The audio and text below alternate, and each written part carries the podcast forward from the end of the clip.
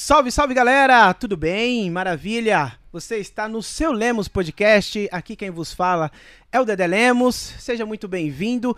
Hoje a gente vai conversar com, com um cara sensacional.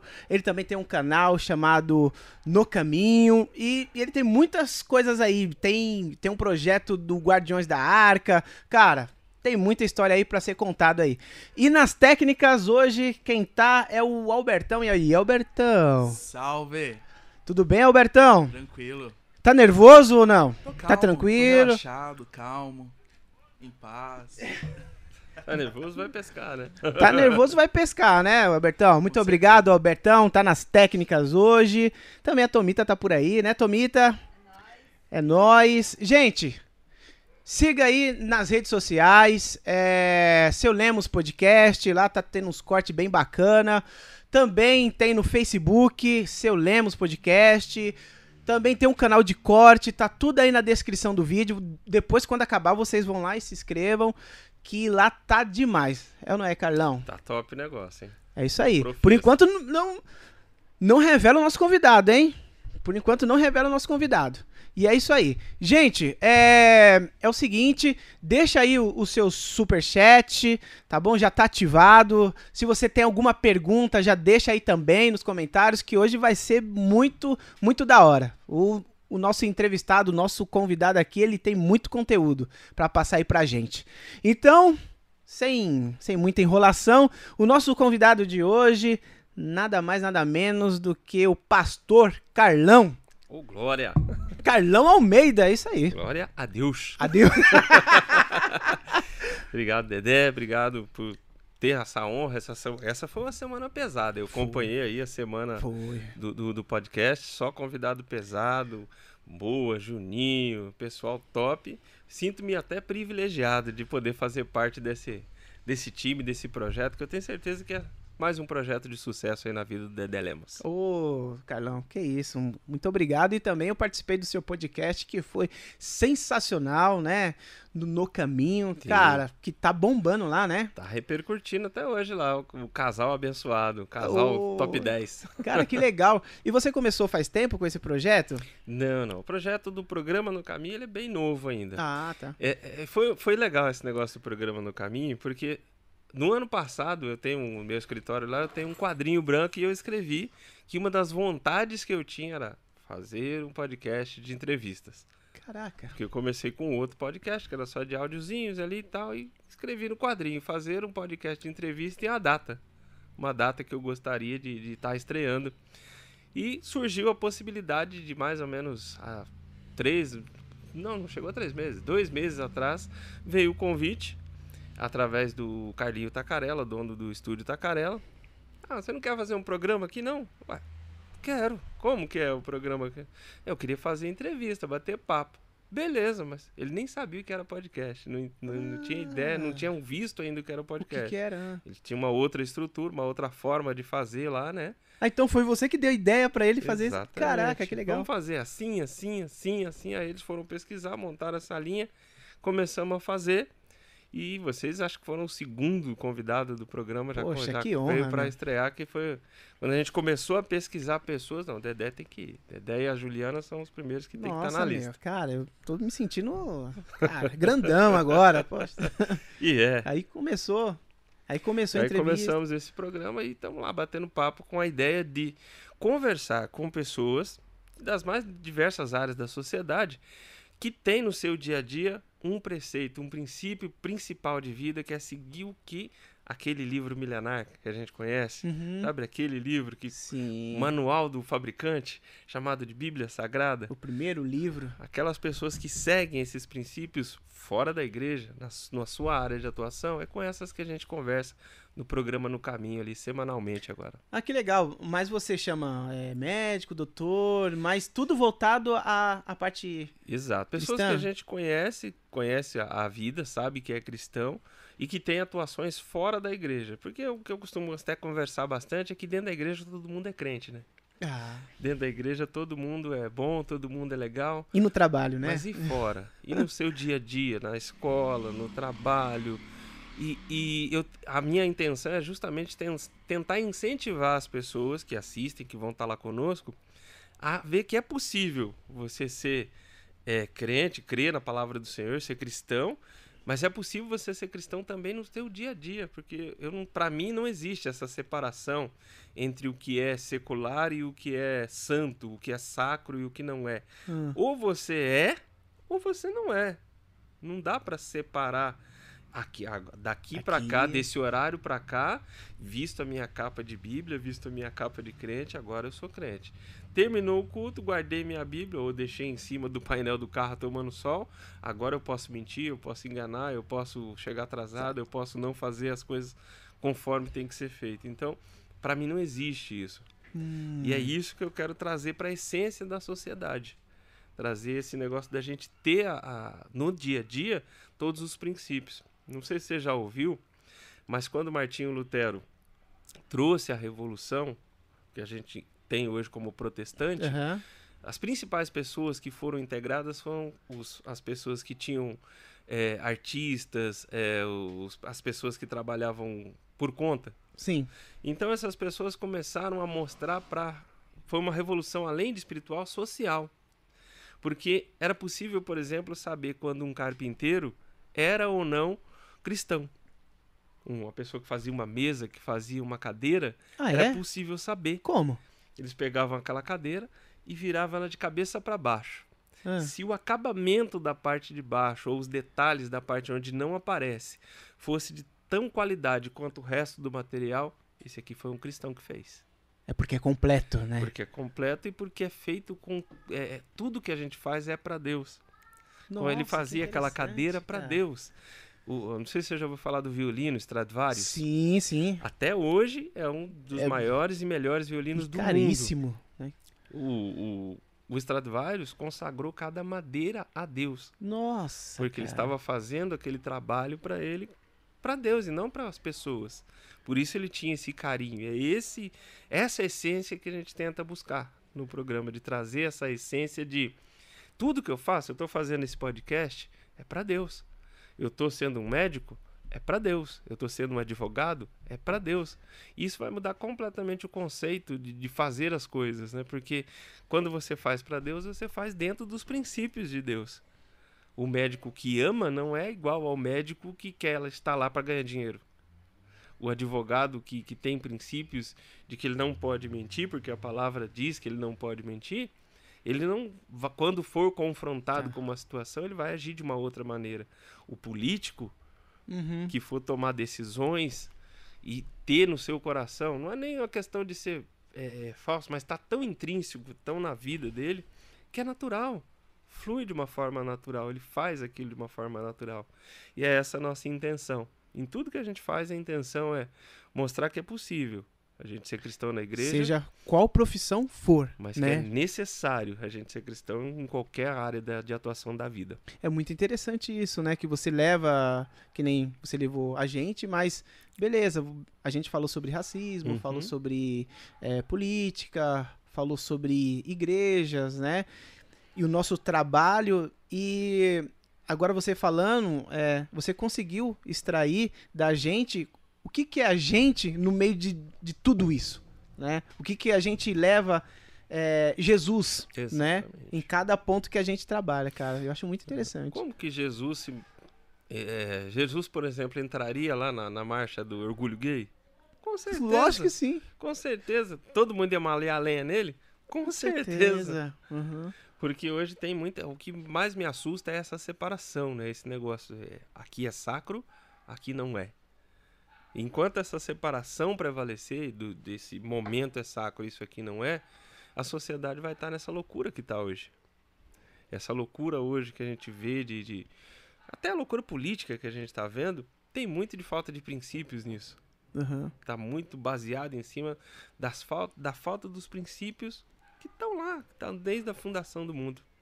E é por isso que a gente é para isso que a gente trabalha, para isso que a gente monta o sonzinho na rua e toca, para isso que a gente tem os- o podcast com áudios falando sobre temas bíblicos, histórias bíblicas e também agora esse novo trabalho, esse novo projeto. Legal. Você tem é, dois podcasts ou é um só? São dois caminho. podcasts. São dois um podcasts. é. O, o primeiro podcast Que é mais áudio, né? surgiu, ele é um áudio, só eu sozinho, fazendo uma narrativa de histórias, de situações bíblicas de vida real de pessoas de que, que declararam ou escreveram aquelas histórias. Mas como é no meio daquelas histórias, aonde tem tudo tem princípio. Sempre tem um princípio incutido dentro daquelas histórias de vida de pessoas, na grande maioria de livros que eu li ou de uma Bíblia que eu ganhei. E, e na Bíblia tem lá os, os- as meditações diárias, né? E naquelas meditações era uma Bíblia do homem até. E na meditação diária tem essa história para você fazer o seu devocional. É como se eu estivesse levando até você Sim. um devocional diário. Por isso, 365 episódios é o nosso objetivo. E você grava todos os dias? Gravamos todos os dias por 360, 340 dias. Depois, agora deu uma espaçadinha. Ô, louco! Mas os, os primeiros 340 dias foram diários. E o que te motivou a fazer esse podcast? Falar que Jesus é bom. E que a gente pode sim viver uma vida com Jesus em todo o tempo. Que bacana. Aí o outro é mais questão de gravado, né? Já tem é, imagem. Aham. E você, é, ele entra ao vivo é, todo sábado, né? Semanalmente, todo sábado às 15 horas. Entrar ao vivo pelo Facebook e também pela fanpage do programa No Caminho no Facebook. Ah, legal. Facebook e YouTube. E você é músico, né? Também é Gosto músico. de fazer um barulho, mas quando a gente tá perto de uns monstros igual esse aqui, a gente Que nem fala que isso? é. Para! e como que você iniciou a sua parte musical? Foi dentro da Então, igreja? Minha história na música é uma história legal. Eu com 12, 11, 12 anos eu comecei a me interessar, né? Com 7 anos eu ganhei um violão. Ainda Olha. tenho esse violão. Sério? Foi um tio meu que me deu esse violão. Que marca violão- que é? É um tonante? É um tonantão. Tonante, é o clássico, daquele- né, é meu? preto, todo preto. Né, Albertão? Tonante é o... Tonantão é top, né? É clássico. A Tommy adora a cor dele, coisa linda. É né? lindão. Meu tonantão tá lá ainda e com 7 anos eu ganhei esse tonantão. Ficava lá enrolando, meus tios, minha mãe gostava de música, meus tios, meus, meu avô, meus avós. Ninguém profissional, mas todo mundo gostava de música. Com esse tonantão eu comecei a. a- eu morava num, num bairro bem afastado em Jacareí. Pegava o tonantão domingo de manhã, nove e pouca da manhã, e ia para uma igreja católica lá em Jacareí, coisa de 20 quilômetros de distância. Eu tinha 10 anos de idade, 12 anos. E ia todo domingo de manhã começar a aprender o meu primeiro Ré maiorzinho, Lá maiorzinho. Aí, com isso, conheci alguns meninos do bairro onde eu morava. Um, um rapaz chamado Rubien Leonor. Rubi. Grande Rubien. Chegou a tocar forró na época do. Quando ra- Rastapé, esse pessoal todo do forró, ele tocou junto com eles. E eu lembro, eu lembro que eu conheci o Rubien tocando numa homenagem para uma diretora da escola quando nós tínhamos 7, 8 anos. E ele já estava tocando. Com 15, Caramba. 16 eu conheci ele. Nossa, o cara toca muito, né? Colei no cara. E com, com o tonantão eu comecei a tocar contrabaixo. Num tonantão. Porque não tinha dinheiro para tocar, para comprar um contrabaixo. Ah, Nisso, formamos uma banda adolescente. E essa banda adolescente começou a se envolver nas coisas do bairro. É, aquela, era aquela época de revolução política, Sim. de cara pintada, de tudo isso. Começamos a se envolver com, aquela, com aquilo tudo. Os pais, é, ali naquele bairro, se formaram quatro, cinco bandinhas adolescentes depois que a gente formou a nossa. E essas bandas tanto competiam quanto se ajudavam. caramba. E essa ajuda foi tão legal que a gente fez um festival. A gente se juntou, molecada, com 16, 17 anos, fizemos um festival em cima de um caminhão do pai de um deles. E era Junto- qual estilo musical que vocês tocavam? Aí já- nessa época era rock, mas Era eu, rock. Já, eu já toquei de tudo. Já toquei pagode, já toquei samba, já fizemos Mamonas cover Caramba! E com essa banda que vocês com formaram? essa banda. E aí, Caramba, era uma nessa- banda de baile, né? banda então, né? tudo Tocava tudo. fez. Aí com essa banda fizemos esse festival. No primeiro ano do festival, alguém da prefeitura estava por lá, viu o negócio, achou bonito e começaram a, a prefeitura incluiu esse festival no evento oficial de aniversário da cidade. E cara, começou a se chamar Rock em Rua. Rock em Rua. Festival Rock in Rio. Era- Foi segundo, um ano depois do primeiro Rock in Rio. Teve o Rock in Rio, vamos fazer o Rock in Rua? Bora. Fizemos lá o Rock in Rua. Acho que era o terceiro ou quarto Rock in Rua que a gente inventou de fazer o Mamonas Caramba, Cover. Que legal. Um, o dono do som viu essa questão do Mamonas Cover e começou a patrocinar o Mamonas Cover. Começamos a tocar Mamonas. E, e, e aí é tão interessante essa história da música que foi aí que começou a minha história com Deus. Até então, zoado, bebendo tudo que tinha. Pá, forró, mulherada, bebendo, músico fica bonito, não importa quem seja, né? É, é. Subiu no palco, Fica cara. lindo. Pode ser o Tiririca. De- As mulheres vê o Fica Leonardo lindo. DiCaprio, meu, né, é, velho? depois que desce, você dá uma olhada. Será mesmo? Meu Deus, não é possível. Tá tão bonita ali. Mas músico fica bonito. É. Aí, Aproveitei essa molecão, bebendo Aham. toda e tal. Com o Mamonas Cover começou a ser patrocinado, começou a ter rádio. Ficamos, tinha uma rádio lá na, na, na região do Vale do Paraíba, chamava Estéreo Vale. Estéreo Vale era como se fosse uma jovem pan hoje em dia, lá pra região. Ficamos uma semana de anúncio todos os dias na Estéreo Vale, porque ia ter um show no sábado. Era uma coisa grande pra molecada. Já estávamos prontos para fazer um show de abertura do Mamonas na feira, numa feira agrícola lá da cidade. Íamos Nossa. participar de concurso de, de cover oficial e tudo mais. Até que, nessa época também, junto com o Mamonas Cover, par, em par com o Mamonas Cover, a gente tinha uma banda sertaneja.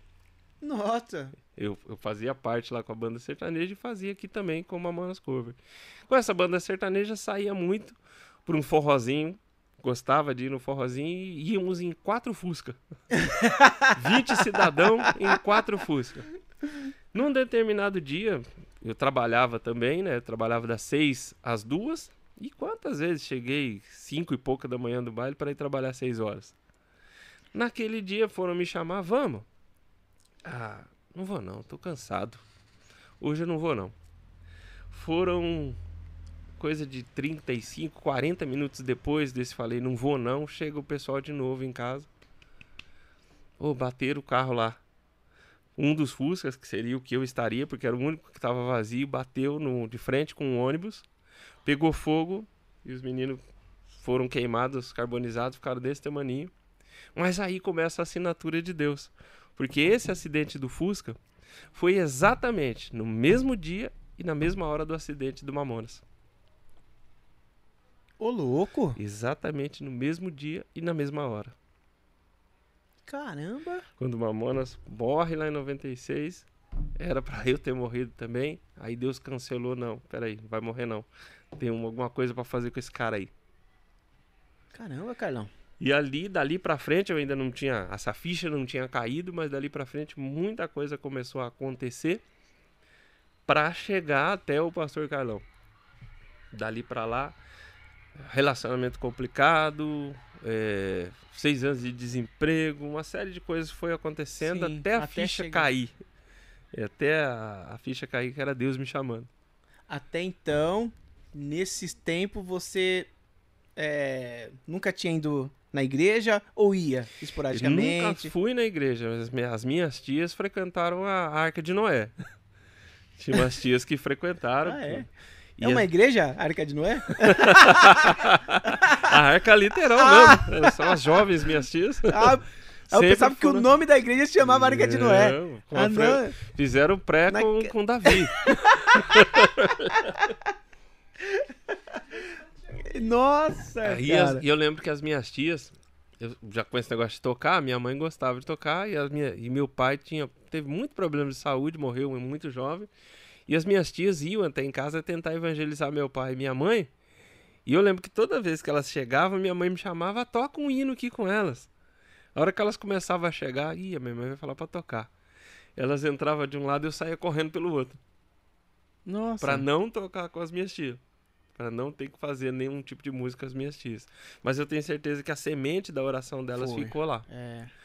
Hoje tem uma prima que, que tem programa de rádio que fala também que Jesus é bom e que, que ele tá- daqui a pouco tá voltando.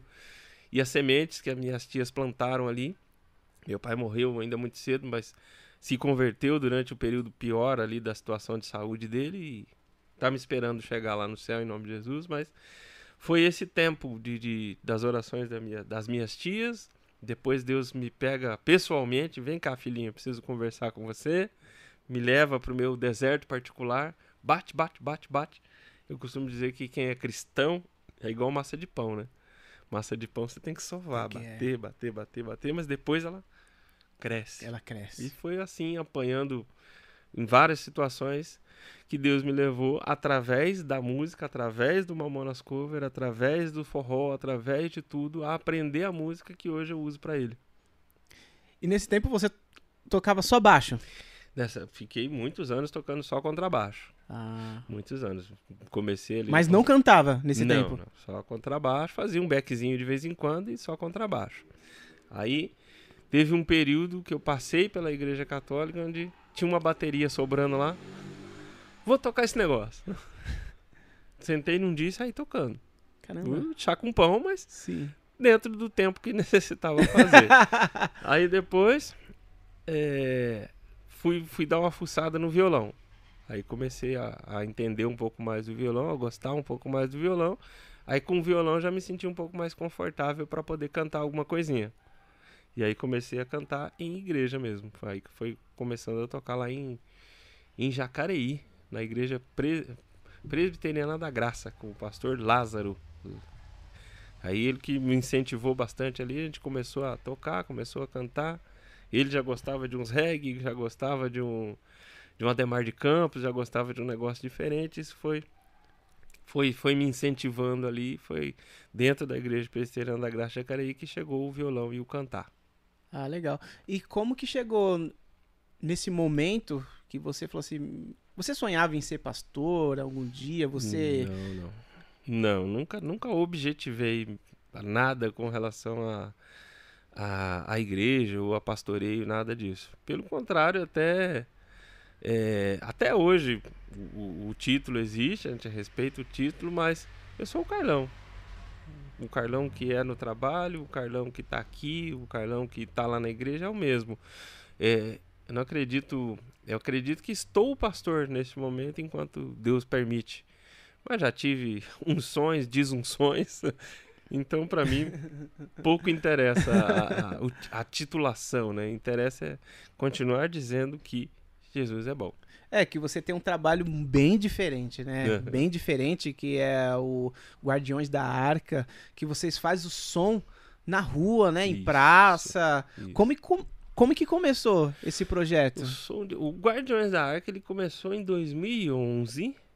É, é, depois de todo esse período de apanhar, apanhar, apanhar, apanhar, ele, esse período ele se estendeu até 2009. Em 2010, Deus pega a chave e faz assim. Esse 2010, depois a gente vai conversar sobre ele, porque foi um 2010 completamente diferente de tudo que veio antes.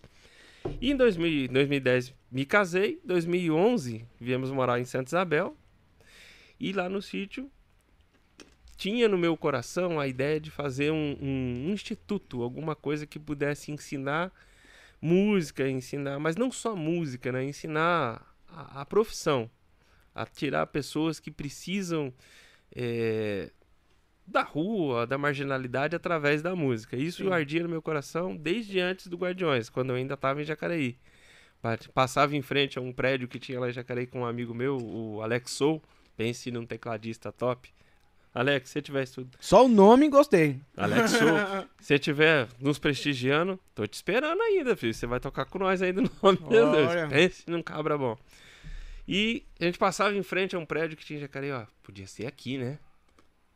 Podia ser aqui que a gente fazia fazer o nosso instituto aqui para estudar. E com isso nasceu, é, com a premissa que, que nasceu no meu coração através do Guardiões. Se a gente cons- a gente sabe que a música, apesar das dificuldades que o músico tem no Brasil, a gente sabe que a música é uma fonte para busca de, de, de, de, de recursos financeiros. Dá para conseguir recursos através da música. E a ideia era fazer uma banda, juntar pessoas que, que gostam de tocar e através dessa, de tudo que a gente conseguir fazer através dessa banda, trazer eh, recursos ou trazer pelo menos a voz, né? porque a, a música também, o microfone te traz uma voz, te traz uma presença, onde você consegue pelo menos mobilizar pessoas para um, um objetivo. Então a ideia da banda era tentar trazer esse objetivo de, de tirar da margem da sociedade pessoas e profissionalizar, dar a pessoas a possibilidade de uma vida melhor. Começamos ali em 2011, numa oração feita no sítio onde a gente morava, e a partir de então começamos a visitar várias igrejas com o intuito de, de angariar parceiros para esse sonho, para esse Uhum. objetivo de fazer música, teatro e dança. Música, teatro e dança ao vivo e na rua. Porque a gente sabe que você passou num qualquer canto, viu ali um sonzinho, um pessoal dançando em um teatro, você vai parar pelo menos para ver. Aham. Parou para ver, olhou, vacilou. Você conhece Jesus? E através do conhece Jesus, beleza. Um- Uma coisa que eu tenho no meu coração é que o evangelismo ele não pode parar só no conhece Jesus. Uhum. Porque quem tá com fome precisa de comida. Hum. Quem tá sem roupa precisa de roupa. Assistencialismo, né? Tem que dar uma. Dá uma, uma forma e também não adianta só dar roupa, dar comida. Tem que dar uma vara pro cara pescar. Dar uma forma de, de, de profissiona- profissionalizar aquela pessoa e, e revitalizar aquele ser por inteiro. A igreja de Jesus tinha esse objetivo. Quando a gente vê lá em Atos dos Apóstolos que todos venderam as suas posses, começaram a viver em, comu em comunidade, até a gente falou sobre isso no podcast, É. que, que a base do, do comunismo acabou saindo disso de algum momento. A ideia era fazer com que aquele, aquela turma tivesse uma vida também aqui na Terra abençoada Aham. mas sem assisten- assistencialismo. Que até Paulo dizia né, que ele não queria ser pesado para a igreja, por isso ele tinha uma profissão. Ele era construtor de tendas. Lucas era médico. Aham. Pedro era pescador, Pensador. junto com, com o irmão dele. Então todos tinham profissões com as quais eles podiam se alimentar, comer e fazer a obra de Deus. E aí, em 2011, começamos a frequentar igrejas, a, a participar de vários cultos, com a ideia de buscar parceiros. Vimos que esses parceiros não viriam. Entendemos que, que boa parte da igreja não está tão interessada em, em sair do conforto de um palco legal, em, em sair do conforto de um retorninho ao GK, em, em- ver o som, é, o vento pegar na barraca e quase levar, e sair correndo com o mês debaixo do É. braço porque tá chovendo, então um palco melhor é mais legal, né? Como vimos que não íamos ter essa parceria, ah, vamos à igreja, não, vamos pra rua mesmo fazer o que Deus. É, a minha ideia, eu, eu- eu- isso é comigo. Enquanto a gente estava participando desses, desses cultos, estando com todo esse pessoal, vinha no meu coração é, é, montar uma estrutura para fazer o teatro, música e dança do jeito que o meu coração sonhava. Sim. Deus falou, vai e faz, filho. Quando, quando o Moisés se colocou diante do mar, ele não tinha nenhuma expectativa de que quando ele desse aquele passo o mar se abriria. Então, sai do conforto, vai e faz. Se for para um ou para um milhão, sou eu que sei. E aí, bora, bora. Começamos eu, o Tiaguinho e o Silas, né? Que a gente Ah, o Silão do, rua. do sax? O Silão do sax? O primeiro som de rua, quem participou? Quem tava lá? Dedé Lemos. Nosso primeiro som de rua. No Primeiro som de Eu rua. tava? No Coreto em Santa Isabel. Aquele foi o primeiro? Eu Primeiro pensei. oficial. Eu pensei que vocês já tinham. Não.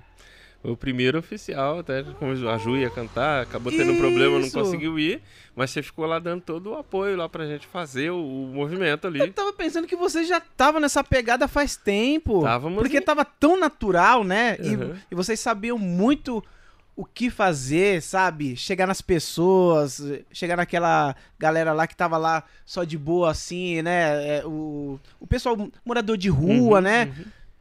Com muita, sabe? Propriedade, na- naturalidade. Eu falei assim, meu. Como assim, né? Eu falei assim, pô, da hora esse projeto, né? Uhum. Pensei que já tinha uns 10 anos. Caramba, No que coração legal. de Deus tinha, mas na efetividade, porque eu mesmo relutei em fazer, porque eu tava esperando ter uma estrutura, e até uma, uma dica que eu deixo aqui pra todo mundo. Tá no teu coração, filho? Tem uma frase do Mário Sérgio Cortella, que ficou muito na, veio muito bater com isso. Faça o melhor que você pode fazer com o que você tem agora, até você poder fazer melhor ainda. Verdade. Não fica esperando. Começa. Só começa. Faz. Marca a data para começar, corre atrás do mínimo possível que você precisa. um- tem um básico mínimo. Você precisa. Se é pra rua, se é pra tocar, você tem que pelo menos saber fazer um Ré maior, Lá maior. Então vai estudar a música. Não quer ser um profissional, um monstro tocando, mas pelo menos um basicão você tem que saber. Quer fazer o, o evangelismo para ser natural? O manual tá todo na sua mão há mais de dois mil anos. É só consultar o manual eu costumo dizer que nós temos que ser Cristo para aqueles que estão lá fora. Se Exato. Jesus estava onde? No meio do, do boteco, no meio das prostitutas, no meio de todo mundo que ia lá para lá que a gente vai. Vai e faz. Vai e né? faz. É, também o Mário Sérgio Cortella, é, Cortella fala referente a a vaca não dá leite pra ninguém. Uh-uh. Você já viu isso daí? Tem que tirar. Tem que acordar 4 horas da manhã, ir lá, apertar as tetas dela, Tirar pá, meu, dá leite, ela não dá pra Não, ninguém, cara. Pra ninguém. Você tem que ir lá. Mas, Carlão, é, você falou que não teve ajuda da igreja. É, cara, mas esse não seria tipo de um do trabalho da igreja tá a- apoiando um projeto desse? Evangelismo e, e- também assistencialismo, né? Você é, tem um plano de vida para aquela galera é, menos assistida, né? Você chega, colhe, né? Poxa, é. Coloca Jesus, né? Uhum. Prega Jesus, mas também, ó, tem alimento, tem um projeto. O que que tá faltando nas igrejas? Por que que não teve esse apoio? Sim. É, eu participei de um curso, essa semana, acho que a última aula é hoje. Um curso de um pessoal do Mato Grosso, um- uns bispos e apóstolos do Mato Grosso que a gente teve a sorte de conhecer, que são pessoas extremamente engajadas é, no que faz para Deus, mas são também extremamente engajadas no que faz fora para Deus. E eles estão dando um curso sobre política para cristão Nossa, legal. e contando toda a história do nosso país desde a, do descobrimento. Você sabia, por exemplo, que boa parte do, do- do- das caravelas que chegaram chegaram com judeus? Ô, louco. Tem coisa linda aí, depois eu te passo aqui os detalhes. Tem coisa muito é, é, substanciosa de- dentro disso. E nessa história toda, é, politicamente, desde, a, do, do, desde o do, do Dom Pedro, desde a... Sabia que a primeira Constituição oficial do Brasil, República, foi feita por, se não me engano, era Daniel o nome do cara que fez a Constituição. Ele, o, o rei pediu para ele, depois da República instituída, faz uma Constituição, pois o país precisa ter uma Constituição. Em cinco dias ele chegou com a Constituição pro, pro rei. E aí o rei come- começou a ler a Constituição. Não terás outro Deus além de mim. Não mentir, não roubar. Eram os dez mandamentos. Uhum. E durante 150 anos, a Constituição do Brasil foram os Dez Mandamentos. Mas, com o passar dos anos, com o passar dos tempos, politicamente, as ações políticas que foram acontecendo foram matando a história do nosso país. E com essa de matar a história do nosso país, as igrejas meio que se internalizaram para defender as instituições. Hum. Elas tiveram que se que entrar para dentro de si, defender as instituições e, e- e se espalhar. Se você for em qualquer rincãozinho, em qualquer cantinho de qualquer lugar do Brasil, você vai ter duas coisas lá: uma assembleia e uma congregação. Verdade. Porque elas começaram a se espalhar com o fundamento da oração. Uma vez eu estava ouvindo o rádio, e até hoje isso me, me marca.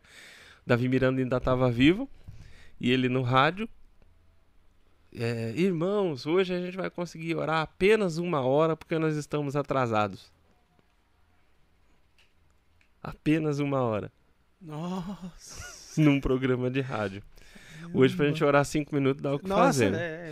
E isso foi, foi internalizando as igrejas dentro daquela situação da oração de milagres, da busca de milagres, da busca de, de bens, da busca de, de, de, de prosperidade, outras, outras vertentes foram nascendo, mas sempre nascendo para dentro. Sempre nascendo para vem até aqui, se você vier até a minha igreja, o milagre vai acontecer. Se você vier até a, a, a igreja XYZ, o milagre vai acontecer e a, e a e essa espalhar a, a forma como foi espalhada a igreja no Brasil foi ao contrário. Foi quando o Daniel Berg e, o, os fundadores da Assembleia chegam em Belém Uhum. e eles, obediente à voz de Deus, começaram, saíram do, do- do- da América e começaram a andar toda a América do Sul em lombo de burro, em lombo de cavalo, falando: Ó, Jesus é bom, Jesus é bom, Jesus é bom. Em algum momento da história, devido às questões também políticas, às perseguições, essa coisa toda, houve essa internalização da igreja. E hoje está um pouco difícil eh, desamarrar essas, essas amarras que, que, que sempre esperam que, que as pessoas vão até a igreja. Graças à misericórdia de Deus, hoje eu estou notando um movimento contrário. Um de uns dois, três anos para cá, eu tenho visto muitas igrejas com trabalhos mais externos na Cracolândia, muitas igrejas com trabalho mais externo em, em redutos de, de- em Minas Gerais, onde tem os redutos de prostituição. Sim. Jocum tá com um trabalho muito legal lá, fazendo um jantar, Nossa. levando flores para as prostitutas, coisa linda. E, e a questão do apoio, uma coisa que também me, me chateia um pouco, é que as igrejas pensam muito na instituição. Muito A no- placa. a placa. E como nós vamos num projeto interdenominacional, ou seja, que não leva o nome de nenhuma placa, ah, eu não vou destacar a minha placa, não vou, eu vou fazer o meu trabalho interno. E eu, e eu sou é, pastor, eu não vou ficar é, sendo subordinado com outro pastor, né? Porque Também. tem que ter uma, uma, uma, uma liderança, né? Aham. Nessas ações, né? Sim. E às vezes a, a questão tipo de ego atrapalha um pouco, né? Às vezes Também, o né? ego atrapalha um pouco, às vezes essa questão de, de De trabalhar para a placa, né? Porque eu preciso trazer as pessoas. Você vai dizer, por exemplo, num som de rua, vá para a igreja do fulano, para a igreja do ciclano. Não, Você vai dizer, vai para Jesus. E isso não é interessante, vamos dizer assim, não é muito interessante para a grande maioria das igrejas. Isso acaba não sendo muito interessante, por isso eu não- acaba não tendo esse apoio que a gente estava buscando, porque a gente não trabalhou para uma placa específica. E às vezes a, a gente é mal compreendido até por não trabalhar para uma placa específica, mas. E- Amém. Fazer o quê? Isso vem da questão desses apoios que estão, que nem você falou, três anos pra cá. Será a, os neopentecostais? Será que é essas igrejas novas, né? Que tá com, com apetite Uhum. mesmo, né? Tipo, Uhum. de ir pra rua, de é, salvar vidas. Porque é, é, eu vi um pastor, cara, falando assim. Falando, cara. É. Pra que que serve correr atrás da Arca de Noé? Meu, a Arca de Noé não, não serve mais pra nada. A Arca de Noé não serve mais pra nada, tá lá, parada lá, meu. Se você achar, né, que o que o pessoal vai, Aham. vai atrás, meu, pra quê? Já foi o milagre ali. E O que tinha que ser feito É, ali já foi feito. já ali. foi feito. E o pastor falou assim: Meu, é a mesma coisa do que essas igrejas pentecostais, cara. Não salva mais ninguém. Já deu o que tem que dar. foi pesado esse negócio aí.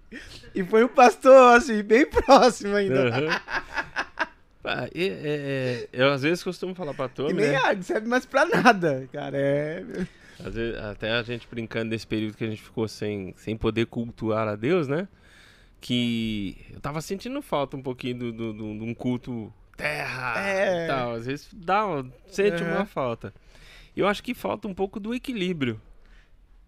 Precisa desse, desse é, encontrar com Deus ali no, no, no terra, no rodar? Precisa, eu gosto. Se eu percebo que não me faz bem, pelo contrário, me faz bem. Só que não pode parar aqui.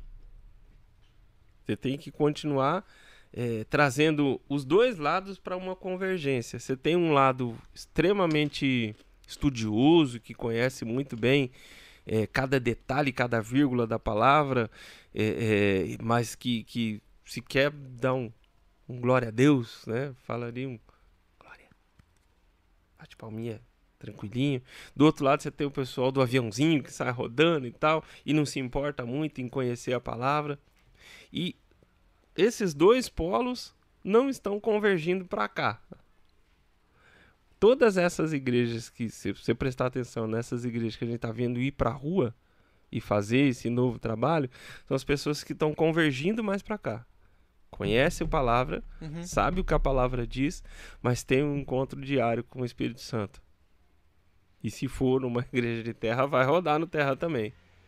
Então, essa convergência do conhecer bem a palavra com a convivência com o Espírito Santo traz uma nova igreja, que não é neopentecostal, mas também não é conservadora.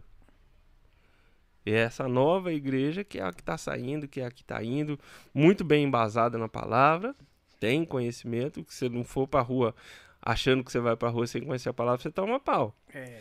Nós tivemos uma experiência muito interessante em Santa Isabel. A gente estava se preparando para ir para um monte fazer oração e tinha um- um- uma pessoa dormindo na porta da igreja. Chegou conversando, todo mundo se preparando, vamos para o monte, vamos para o monte, vamos para o monte. Daqui a pouco o homem se levantou, era um senhor, estava dormindo na rua. Não, porque Isaías 42, no verso tal, diz isso, isso e aquilo, e essas, essas mulheres de calça, e cadê o cabelo, e cadê isso, e cadê aquilo, porque Jeremias, porque não sei o que, porque não sei o que. E nessa época eu tava no carro, né, esperando o povo, e eu tô vendo ele falar, e todo mundo meio bravo, já querendo já pegar o tiozão na porrada, né. Aí eu levantei, sentei do lado do tiozão, que tinha um bom embasamento bíblico. Deixa eu entender bem, meu senhor. O senhor tá pegando a palavra, todo o conhecimento que o senhor tem na palavra, e acusando aqui a rapaziada, os jovens aqui que estão querendo ir orar e não tem tanto conhecimento. Mas esse papel de conhecer a palavra e usar a lei para acusar não tem um dono? Não é isso que Satanás faz? Ele não conhece bem a palavra e por conhecer bem a palavra ele acha as brechas nela e acusa as outras acusa. pessoas? Não é essa a função dele? É essa a função que o senhor quer pro senhor? Nossa, quebrou. Aí daqui a pouco ele. É. Veja bem, o senhor tá, mas tem sabedoria. Aí já murchou o tio, porque você. é, eu tive uma, uma outra, uma outra experiência interessante que foi dar aula de teatro numa casa de recuperação feminina. Tinham 15 meninas internadas. 14 cresceram no evangelho. Conheciam a palavra, sabiam do que estavam falando. Tinha uma lá que era tão legalzinha. ela era da, da região de Santo Amaro, se eu não me engano. Que a polícia da região conhecia ela pelo apelido de demônio. Nossa. De tão legal que ela era. Então era lá. Gente Bem- boa pra caramba, hein? Super tranquilo. Cresceu no evangelho. A outra, uma, uma pequenininha, meiguinha, branquinha, meio surrada pela vida, mas pequena, tá? Matou seis. Ô, louco, cara. Só gente fina que tinha ali. Cresceu no evangelho. Conhecia a Bíblia. Conhecia o, a letra, mas não conhecia o princípio. Por isso nós lutamos tanto pelo princípio. Porque o princípio não tem separação. O princípio não tem sacro, é, é, profano e sacro. O princípio é princípio, assim como a lei da gravidade. Se eu soltar uma pedra daqui, ela vai cair para baixo, porque é lei. O amor de Cristo é lei. Ele existe assim, aqui e lá. Então eu preciso conhecer os princípios da palavra de Deus. Não dá para eu ter uma vertente teológica que eu estou vendo, falando que o Velho Testamento já Não foi, vale não de nada. existe, não vale de nada, que o negócio é tudo Novo Testamento. Mas quais foram as respostas que Jesus dá para o Satanás quando ele é tentado? Do velho, né? Não estava no velho? Se eu falar para você, o Senhor é seu pastor e nada te faltará, não serve? não serve para você? Não está no Velho Testamento? Ah, mas dízimo é Velho Testamento, aí não serve. A Bíblia é completa. A Bíblia fala de Jesus de Gênesis a Apocalipse. Mas, mas e referente a as feiticeiras que você tem que matar? Isso daí é Velho Testamento, né? Tem E qual o condi- conceito Tem, que entra tem, nisso? condi- tem é, princípio é princípio. Regra é regra. É isso que a gente tem que filtrar. o que é princípio, o que é imutável, o que não tem jeito de mudar e o que é regra. Regra para princípios sociais daquele momento. Existem princípios sociais, mas hoje a gente continua tendo que matar algumas bruxas. Talvez a gente não vai incendiar, não vai queimar, não vai matar é, é, no tiro, mas a gente tem que matar no amor. A gente tem que provar e mostrar para pessoas, por exemplo, que, que falam mal da gente, que eu não preciso revidar com a mesma força. Eu posso revidar amando essa pessoa. E isso vai matar uma bruxa. O contexto pode ser um pouco diferente, mas a, a- o final é sempre o mesmo. E isso é princípio. Isso é, é o que a gente luta por ele, trazer os princípios e colocar esses princípios no dia a dia. E o que, que você acha da teologia da graça? Da super graça, É. tudo pode, tá tudo Então, certo. isso. É. É, Não de que tem um tipo de um. de um.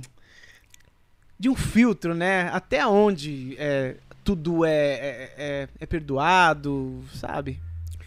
é, o Velho Testamento, lá, o segundo, o quinto livro, né? Gênesis, Êxodo, Levítico, Números Deuteronômio. Quinto livro da Bíblia é Deuteronômio. Deuteronômio, a palavra Deuteronômio significa repetição das leis. Então tudo que está escrito em Deuteronômio não é promessa, é lei. Diferentemente daquilo que nós vemos os nossos legisladores de hoje em dia fazer, eles criam leis e eles mesmos não cumprem a lei. A palavra diz que nosso Deus ele é zeloso pela lei dele. E lá naquela lei dele tem 613 eh, leis, algumas delas para a sociedade daquele tempo, pois envolviam coisas sociais daquele tempo, boa parte delas princípios. Jesus pegou essas 613 leis que exigiam que eu cumprisse-as e resumiu em duas: amar a Deus sobre todas as coisas e amar ao próximo como a ti mesmo. Se eu cumprir 100% dessas duas aqui, eu estou cumprindo as 613. O problema é que eu não amo o próximo como a mim mesmo e nem a Deus sobre todas as coisas. Então, quando, é, existe sim o perdão através do sangue de Cristo, o sacrifício foi para todos? Foi. É, a graça atinge a todos? Sim. Mas todos são filhos de Deus? Não. É uma falácia dizer que todo mundo é. Se a gente perguntar, não, mas todo mundo é filho de Deus. Não, todo mundo é criatura de Deus. Porque a Bíblia fala que deu-lhes o poder de ser chamados filhos de Deus aqueles que aceitaram esse sacrifício da cruz. A partir do momento em que eu aceito o sacrifício da cruz, eu entro num, num outro detalhe importante. Que fa quando você fala em graça, você está falando em, em livre-arbítrio. Existe essa questão do livre-arbítrio. Toda criatura de Deus tem livre-arbítrio. A partir do momento em que eu ganho esse poder de ser chamado filho de Deus, eu perco esse livre-arbítrio. Pois eu passo a ser um servo de Deus. E o servo, traduzindo a palavra serva, é um escravo, é aquele que faz aquilo que Deus quer. Para fazer aquilo que Deus quer, você tem que cumprir mandamentos, você tem obrigações, você tem coisas a ser feitas. E se você não as faz, você descumpre as leis da servidão. Se você descumpre leis de servidão, a graça existe para aquele que quer e para aquele que aceita e para aquele que aceita a subserviência de Deus. Ser subserviente a Deus ou a Jesus. E é esse o grande X da questão, é da, do, do ponto da supergraça. Essa questão da supergraça eu prego o que você quer ouvir. O que faz bem pro seu ego. Motivação, Te né? motivo, vamos lá, Deus é contigo. É um coach, né? É, É um coach, Deus é isso. contigo, tudo vai dar certo, a Certo. prosperidade. Se você não servir, você vai próspero e tal. Jesus teve que passar por uns perrengues bravos para ser obediente. e Então, ele, aí chega na primeira barreira já dizendo, poxa, Deus não tá comigo. Deus não é comigo. Se, se fosse Jesus não pensasse mesmo, Então, mas foi- faz parte, né? As, as pedras no caminho, faz parte. faz, faz exatamente parte. Ah, ah, é interessante, você já pensou no batismo de Jesus? Você já parou para imaginar aquela cena? Nossa, Imagina João se... Batista. Você tá, você entra no rio, até ali era o Jesus filho do José e da Maria, até É. aquele momento, que foi se batizar para que se cumprisse o que estava escrito em Isaías, conforme ele fala para João. Ele entra no rio, batiza, morre o velho homem Jesus, filho de e da Maria, nasce o novo homem, uma, o céu se abre, uma voz é ouvida dizendo: Este é o meu filho amado, em quem me comprazo. Já pensou se isso acontece no seu batismo? Meu Deus. Como é que você sai de lá? Nossa. Você já sai? Eu já saía no, Sim, no aviãozinho. Deus falou comigo. Todo mundo ouviu o que Deus falou pra mim. Só que segue a vírgula. Impelido pelo Espírito, foi conduzido ao deserto. Pra quê? Pra ser provado e aprovado. Primeiro prova, Pra ver se ele vai ser aprovado. Se Jesus teve que passar por este caminho de ser provado para depois ver se é aprovado, por que, que eu sou melhor do que ele? Por que, que eu sou mais bonito que Jesus? Eu não posso passar por prova. Não pode. Eu só posso passar por prosperidade, super Paquitão, graça. Paquitão, não pode passar nada. Agora eu não. Jesus passou, eu não preciso de nada. É, Super graça. Não, vai ter uns perrengues, vai ter uns momentos de dificuldade para ver se você realmente Aflição alguma pra caramba, né? Aflição faz pra parte caramba. do pacote. Muitas, né? Ainda fala muitas aflições. Então é aflição pra caramba, né? Mas aí também tem um consolo. Muitas são as aflições do crente. Porém, eu as livrarei de todas. Ô, glória. Jesus está sempre conosco, do ladinho das nossas aflições, sabendo que nós não carregamos carga maior do que aquela que nós podemos suportar. Pois é isso também que a Bíblia diz.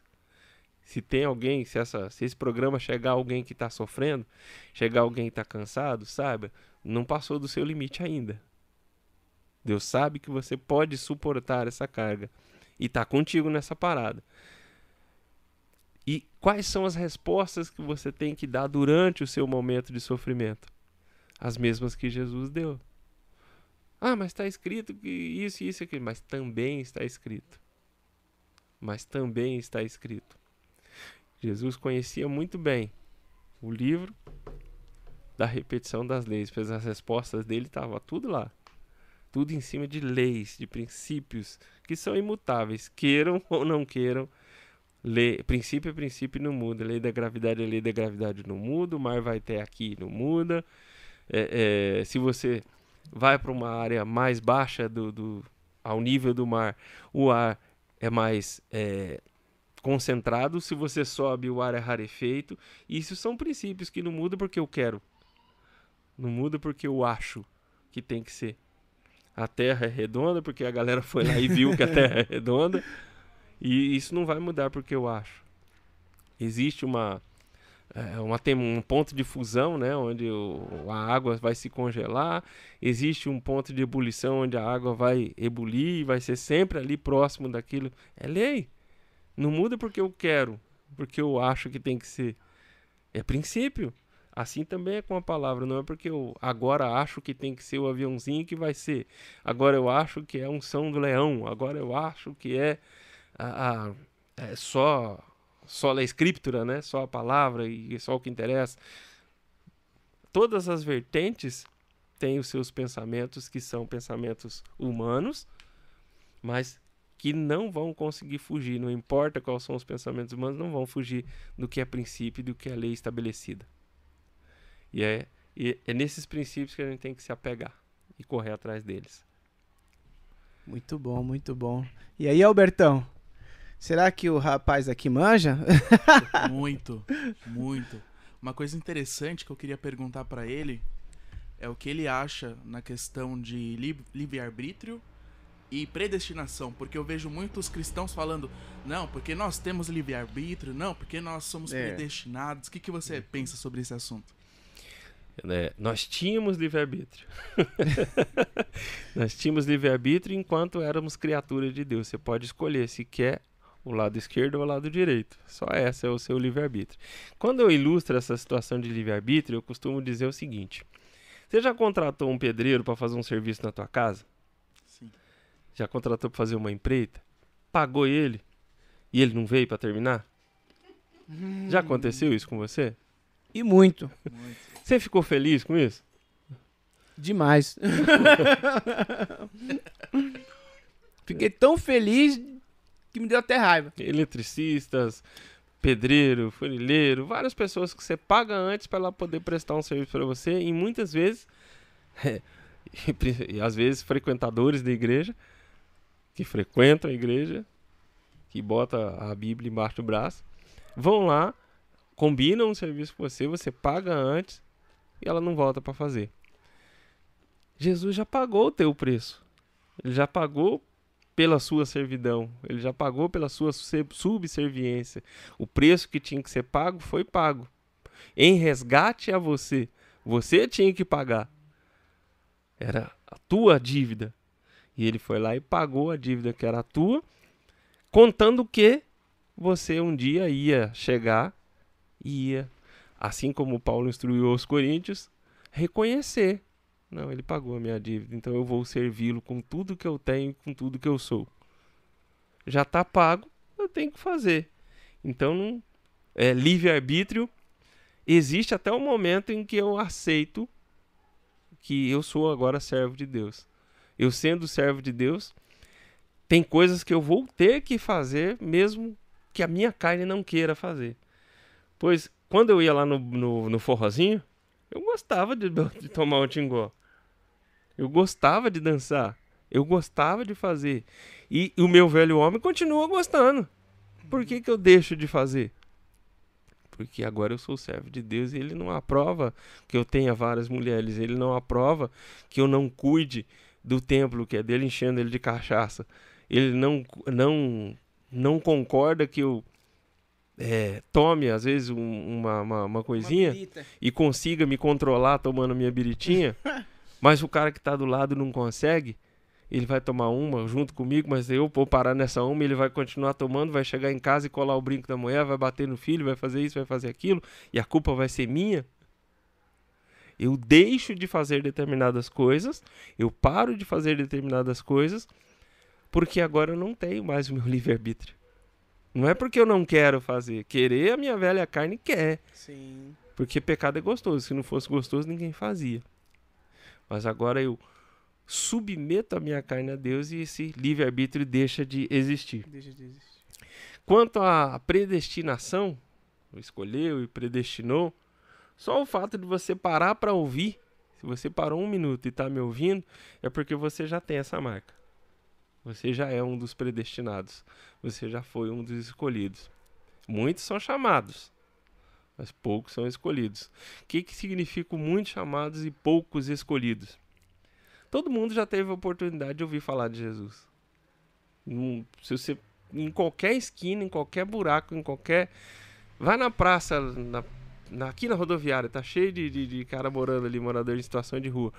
Se você fizer uma rápida pesquisa ali, todos vão falar que conhecem a Deus e que confiam em Jesus.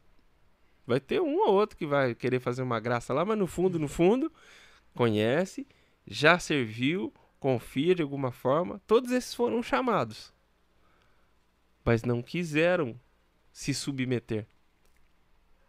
O grande X do princípio é ser submisso, né? e, e a predestinação predestinou-os a ser servos. E quando eu não quero ser servo, eu quero ter o meu livre-arbítrio, eu deixo de ter aquilo que já é meu, que é a predestinação. Que é o. Que é o sim, nos escolheu, sim, morreu por nós, sim, está por nós em tudo, mas quando eu deixo de, de querer essa subserviência, de, de deixar o meu livre-arbítrio de lado e deixar com que agora ele comande, eu perco essa predestinação. Então, somos sim predestinados? Somos. Muitos chamados.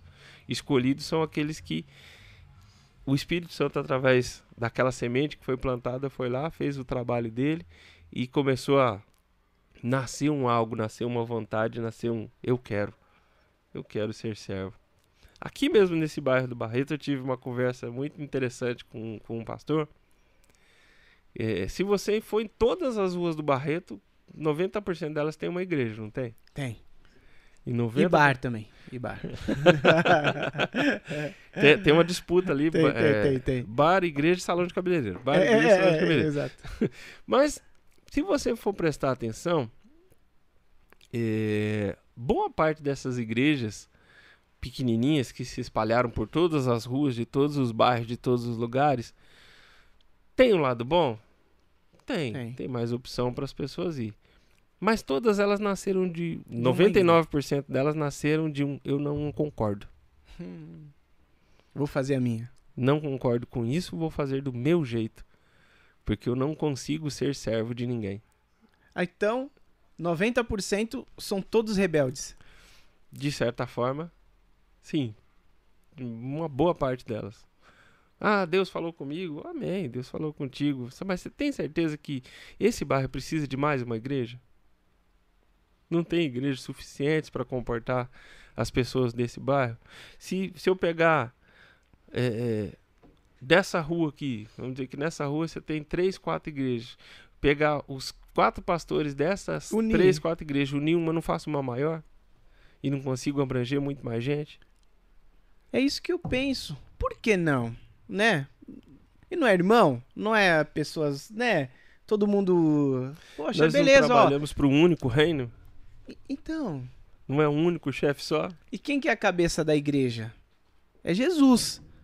Né? Agora se. Ou é o pastor presidente? Então. Então, essa, é a- essa é a minha dúvida. Por que, que não unir, né?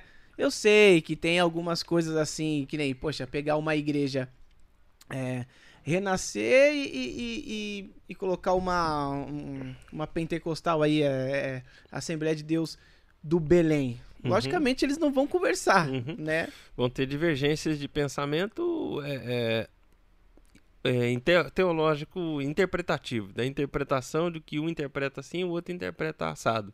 Mas isso não muda o, o, o cerne da coisa. Isso não muda que Deus é Deus, que Jesus é Jesus. E se nós conseguíssemos nos respeitar um pouquinho mais, talvez, é, e entender que sermos servos, se eu for o seu servo, eu também sou servo de Deus, e deixar a, a bolinha baixar um pouquinho, não, eu tenho que fazer do meu jeito, tem que ser do, eu acho que é assim, então tem que ser assim. Se eu deixar de enxergar isso e aquele que quer ser o maior seja servo de todos, vamos entender o que, que é o viver sem o livre-arbítrio. Eu. O livre-arbítrio é eu faço, eu sou, eu mando, eu acho que é assim, vou fazer assado, vou fazer assim. Até tem um, um testemunho de Dona Tome muito interessante. Estávamos no monte, em oração, o profeta já cola do nosso lado, um profeta de uns dois metros de altura, três de largura. Aquele hino, né? Olho e vejo a descomunal muralha. Veio uma muralha do lado nosso, aponta para nós e fala: comer um prato de arroz com ovo não é humildade. Não entendemos nada na hora. É, Nossa. Que, que é isso? Não- será que eu tô desprezando alguém? Eu sou tão, falo com todo mundo e tal, não sei o quê. Dois, três anos depois, num culto, no Bola de Neve, Santa Isabel, uma pessoa dando testemunho, falando, não, porque eu frequentava a igreja, mas era dizimista, era ofertante, mas era eu que trabalhava para ganhar o dinheiro. Era eu que podia fazer isso, era eu que fazia isso, era eu que fazia aquilo. E, E quando eu me Jesus. vi, e quando eu me vi sem o emprego, quando eu me vi sem a possibilidade de eu fazer, Hum, agora eu entendi. Essa falta de humildade é eu não entender que quem manda é ele.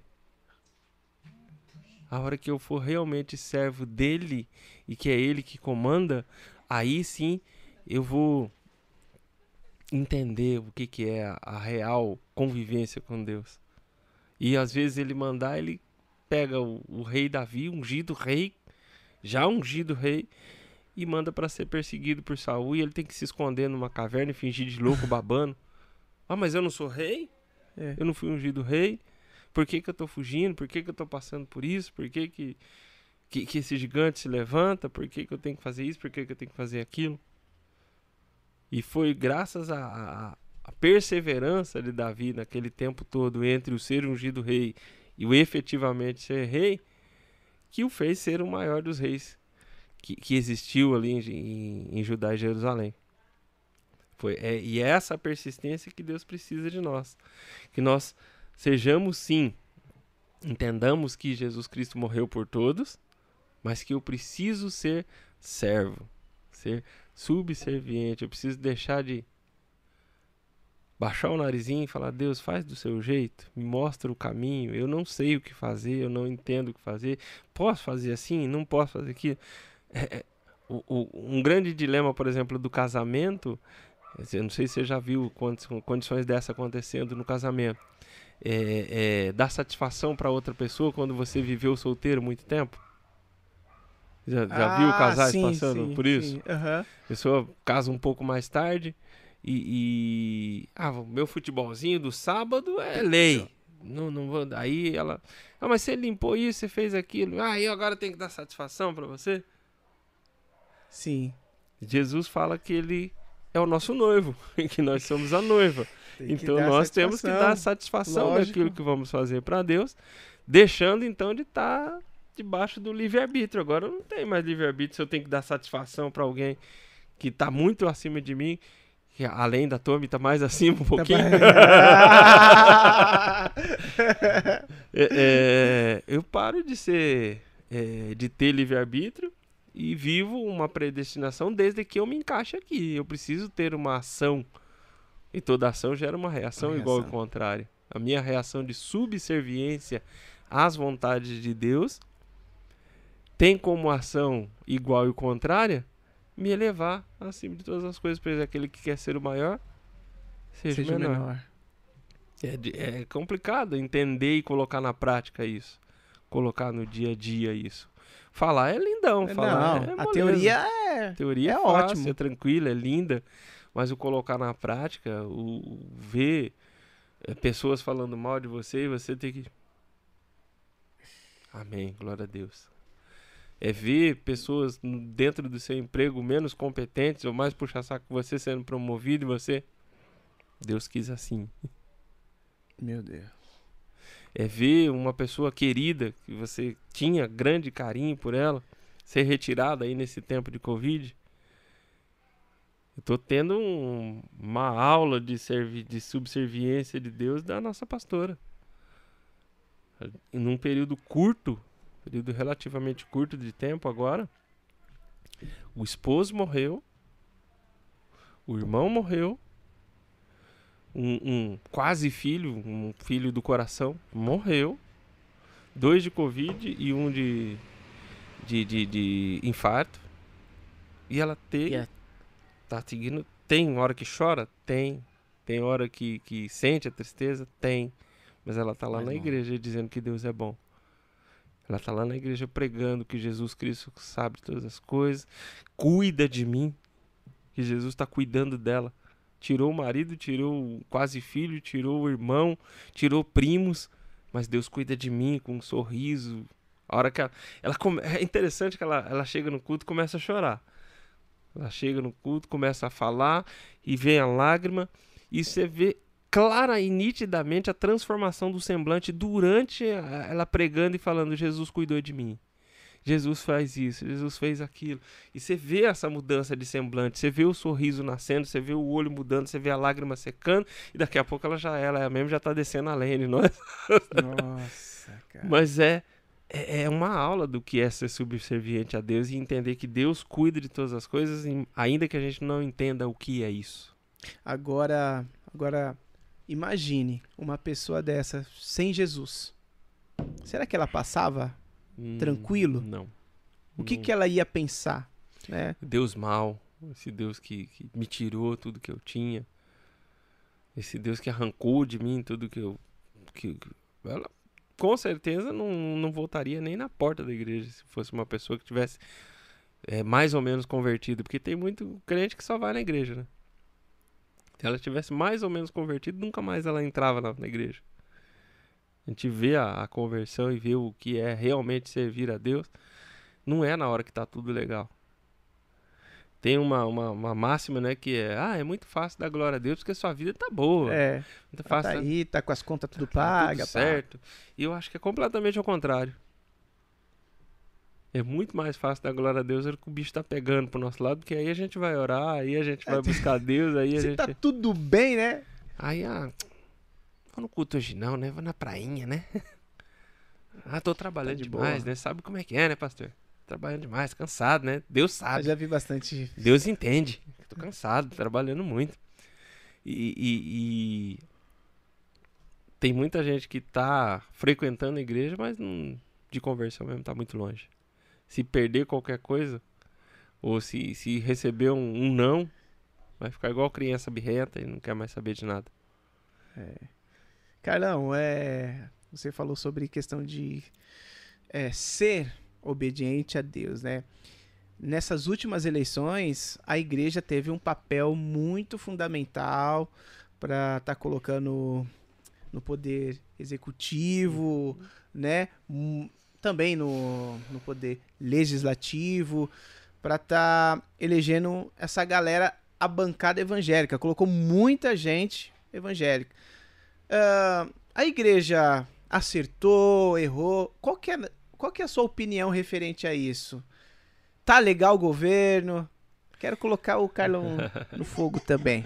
Já que ele colocou a gente lá no podcast dele, também vou colocar. Não tô nem aí.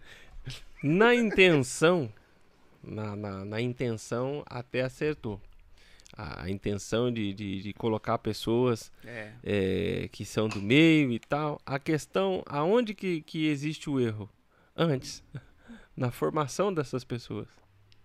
No preparar essas pessoas para entender o que, que é a política. É, te- tem um filme do- do- dos 300, não sei se você já viu aquele Sim, filme sim, aham. 300. Tem aquela cena onde o, o, o pessoal se cerca ali, né? Os 300 se cercam e começam a se, a se defender e vem aquela chuva de, de, de flecha De pra cima flechas. dele. Aham. Imagina se naquele momento daquela chuva de flechas o Tarzan se pulasse lá na frente. A intenção dele era brigar. Era boa. Eu A também- intenção dele era boa, mas ele não estava preparado para aquilo. Uhum. Eu acredito que boa parte da, da bancada evangélica que tá lá tem muito boa intenção. A intenção é boa. Só que não estão tão preparados assim para conviver com a, a sordidez daquele mundo político. Há muita é, É um inteligência, muita é, sabedoria, muita sabedoria usada para o mal, mas é sabedoria. Há muita é, é, capacidade de pensamento, há muita capacidade intelectual na- na- na- nas pessoas que estão ali no meio. E às vezes faltou um pouco na base da igreja, lá na escolinha bíblica das crianças, das criancinhas, Sim. que canta lá as musiquinhas do, do, do- qual, qual, que era a musiquinha da escola bíblica? Tomita conhece, hein? É, gente Tomita É, é rato de escola bíblica. é né? rato de escola bíblica. Mas lá na, na, na escolinha bíblica da igreja, alguém falou para aquelas crianças que existe política? O que, que é a política? Como que ela funciona? Alguém falou para aquelas crianças, por exemplo, dentro da escolinha bíblica da igreja, que é bom ela guardar um dinheirinho?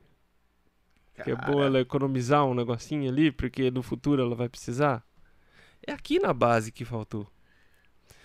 Alguém pegou, por exemplo, dentro da igreja, os 99% dos nossos templos hoje em dia, eles são usados duas, três vezes por semana. No resto do período eles ficam fechados. Com poucas exceções, poucas igrejas que têm culto duas, três, quatro, cinco vezes por dia, Aham. mais numa intenção comercial do que do que realmente fazer um algo, que se tem cinco cultos no dia, tem cinco chamados para o dízimo, né? É. Então tem, tem esse lance. É. É, Não podia usar aquele espaço, por exemplo, para dar um curso, uma preparação forte mesmo sobre gestão pública? Poxa. Sobre o que é gestão pública? Sobre o que é o terceiro setor? Sobre o que é uma or- organização Organização. social? Podia pegar um jovem da igreja que, que tem uma, uma, uma capacidade de falar, de, de, se, de argumentar bem, de pensamento. Nós vamos investir nesse cara aqui? Esse vai ser o representante da nossa igreja? Para que não precise, por exemplo, tirar o pastor da frente da igreja para ir, ir lá para frente, porque o- hoje a, a 99% da bancada evangélica são pastores que, por estar em evidência, ganharam o carisma de, de uma, de uma parcela grande da, da, da, da população e vem crescendo cada dia mais. O censo do IBGE mostra isso, que as igrejas evangélicas têm crescido muito, né? Ou pelo menos aqueles que se dizem evangélicos têm crescido muito. Portanto, o público que assiste essas pessoas tem crescido muito. E crescido muito de uma forma meio que doente, sem é, É um inchaço, né? um não, inchaço e, e não é um crescimento, falta, assim, é um inchaço, né? E falta pensar. Uhum. A igreja não incentiva o pensamento, a igreja incentiva milagre, bênção, graça, predestinação, mas ela não incentiva a questionar. Se você chega lá e o seu, seu pastor falou alguma coisa que você não concorda, você vai questionar o seu pastor. Você fica de banco? Isso se não for expulso, convidado a se retirar. Você não pode questionar. A igreja ela é uma massa que se leva pra cá, leva pra lá, leva pra cá, leva pra lá, impede o pensamento porque é bom é, para para para para instituição é melhor ter uma massa mais fácil de, de, de manusear. Por isso não preparar. Se eu não preparo a criancinha aqui pelo não vou preparar o meu jovem aqui, eu não vou ter um adulto capaz de chegar no meio de um cara que se formou, de um monte de cara formado em Harvard, formado em universidades é, é, é, das mais tops do mundo, mas que usam esse conhecimento intelectual para o mal. E aí a gente começa a entender, por exemplo, por que, que a Bíblia diz que os filhos das trevas são São mais, mais prudentes. prudentes que os filhos da luz. Porque eles preparam. Nada, nada do que a gente está vendo acontecer hoje foi um estalar de dedo. Foram anos e anos e anos e anos de preparação do, do caminho. Depois eu vou te passar aqui os estudos que eu vi para você ver a- a- o desenvolver dessa história toda. Desde lá de Portugal, desde as caravelas, desde a da fundação do Brasil, desde do, do, do Brasil Império, depois o Brasil República, a- os ícones, as pessoas, a forma como o Brasil se desenvolveu. Por exemplo, uma informação que eu tive que na época do Império, 50% do orçamento do Império era investido em educação. Olha só. 50% Nossa. do, do, do que, que tinha de PIB. Hoje é quanto? Dois? As escolas, quando você, você- quando você frequentava a escola, você podia falar para sua professora, ah, vai se lascar, velho. Nunca. Você olhava torto pra ela, já cantava Na um pau verdade, na tua mão. Era Hoje- apagador na minha cara direto. Morreu? Direto, não. Eu tô aí vivão. Hoje, Suave. quantas vezes nós vemos pais indo lá brigar com os professores porque falou não pros Porque- filhos dele? Volta lá na subserviência, lá no, no não, ninguém pode falar não pra mim, nem Deus pode falar não pra mim. Então, com relação à bancada evangélica, o que falta não é boa intenção, o que falta é preparação. E por culpa da igreja.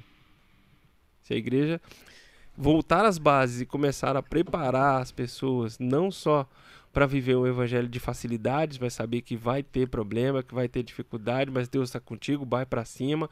Você precisa de guardar um dinheirinho, porque senão você vai passar fome. Você precisa saber o que é gestão pública, porque a própria Bíblia diz que nós temos que orar pelos nossos governantes. E se tivermos governantes ruins, quem sofre é a terra. Ou seja, orar e votar bem. Votar bem. né? Mas para votar bem eu preciso pensar. Precisa pra- conhecer, né? Aí chega o fulano, eu já vi muito. Chegar na igreja, meu, 365 dias, chegou o tempo das eleições, ó, empresta o púlpito da igreja, ó, tá aqui, esse cara aqui é o amigo da igreja. Amigo da igreja, brother? Amigo da igreja? Vai facilitar aqui alguns caminhos para nós. Que caminho? Da minha família? Uhum. Não, é, é caminho da igreja pra propagar o evangelho? Ou é que vai descolar um cargo ali pra minha filha, pra um tio? Não, gente, ó, esse daqui é o amigo da igreja. Vai deixar a igreja fazer barulho, É. não vai dar multa. É, então, até tarde. Pode fazer barulho até tarde, não vai dar. Pode fazer um eventozinho É. aqui que eu levanto esquema. É. E tem um amigo meu, é, Messias, eu fui na igreja dele, a gente tava conversando e falou assim, Dedé, é, eu tô fazendo reunião, reuniões com jovens pra gente é, dialogar, pra gente conversar sobre política, sobre religião, sobre é, outras religiões, sobre baladas, meu, pra gente crescer em conhecimento. Uhum. Porque Messias é chega lá, meu, aí o, O Messias é o irmãozinho. Oi? Messias Não, é não, não é não. É um jovem.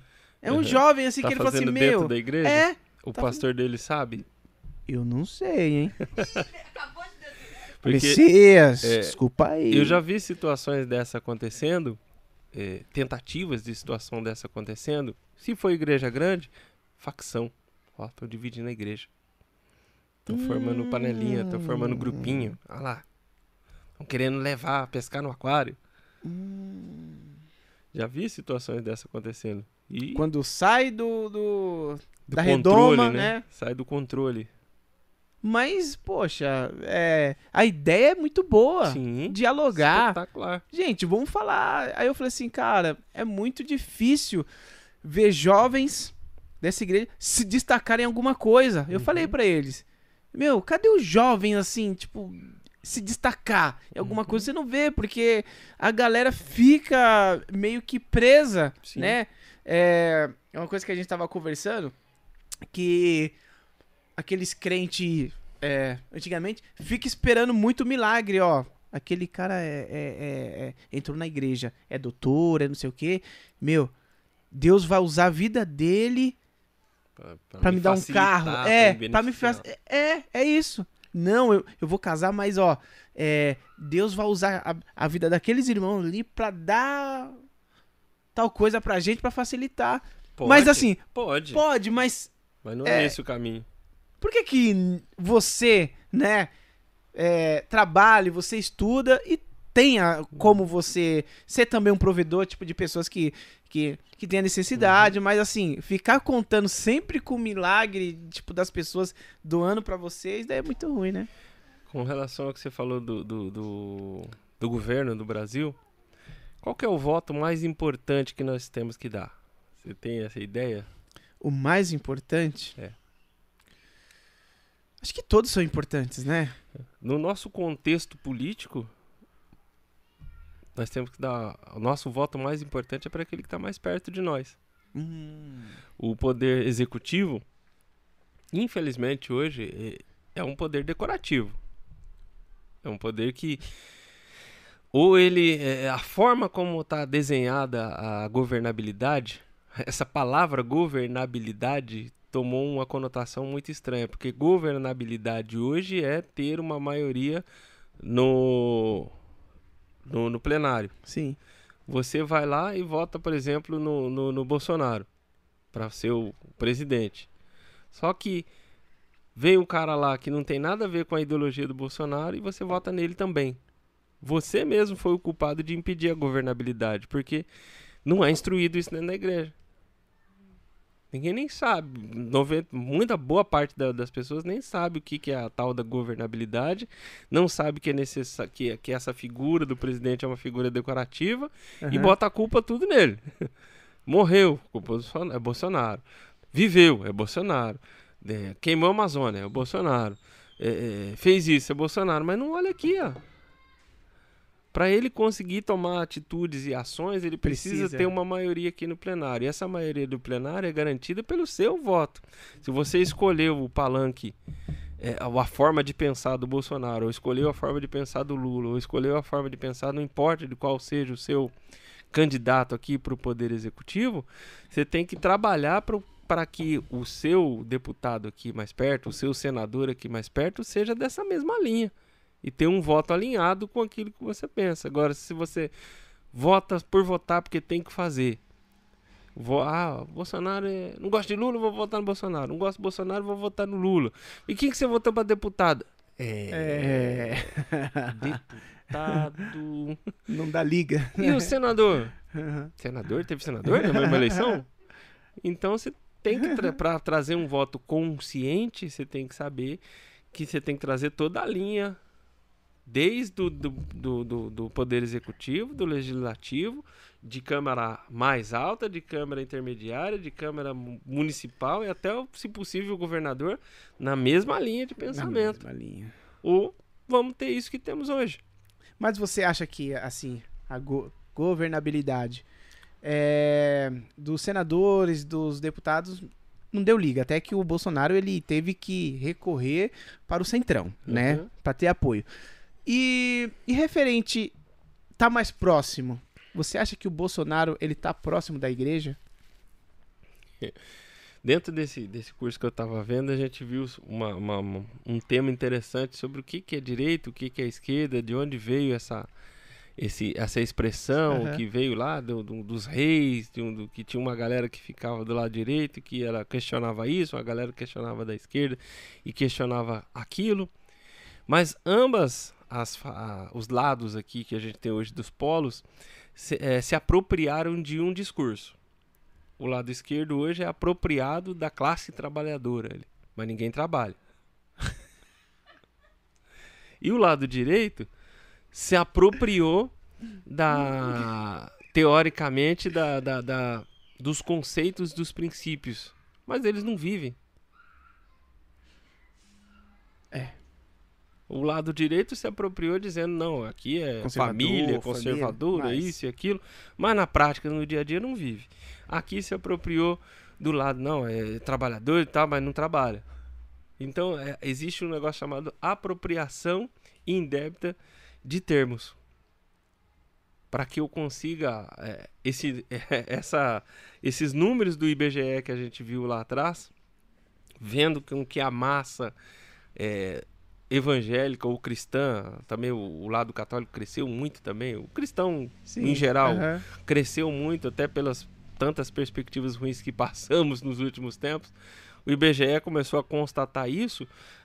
A direita foi lá, se apropriou dessa, desse discurso que agrada a essa galera aqui. É, é, soa bem ao meu Soa bem. ouvido.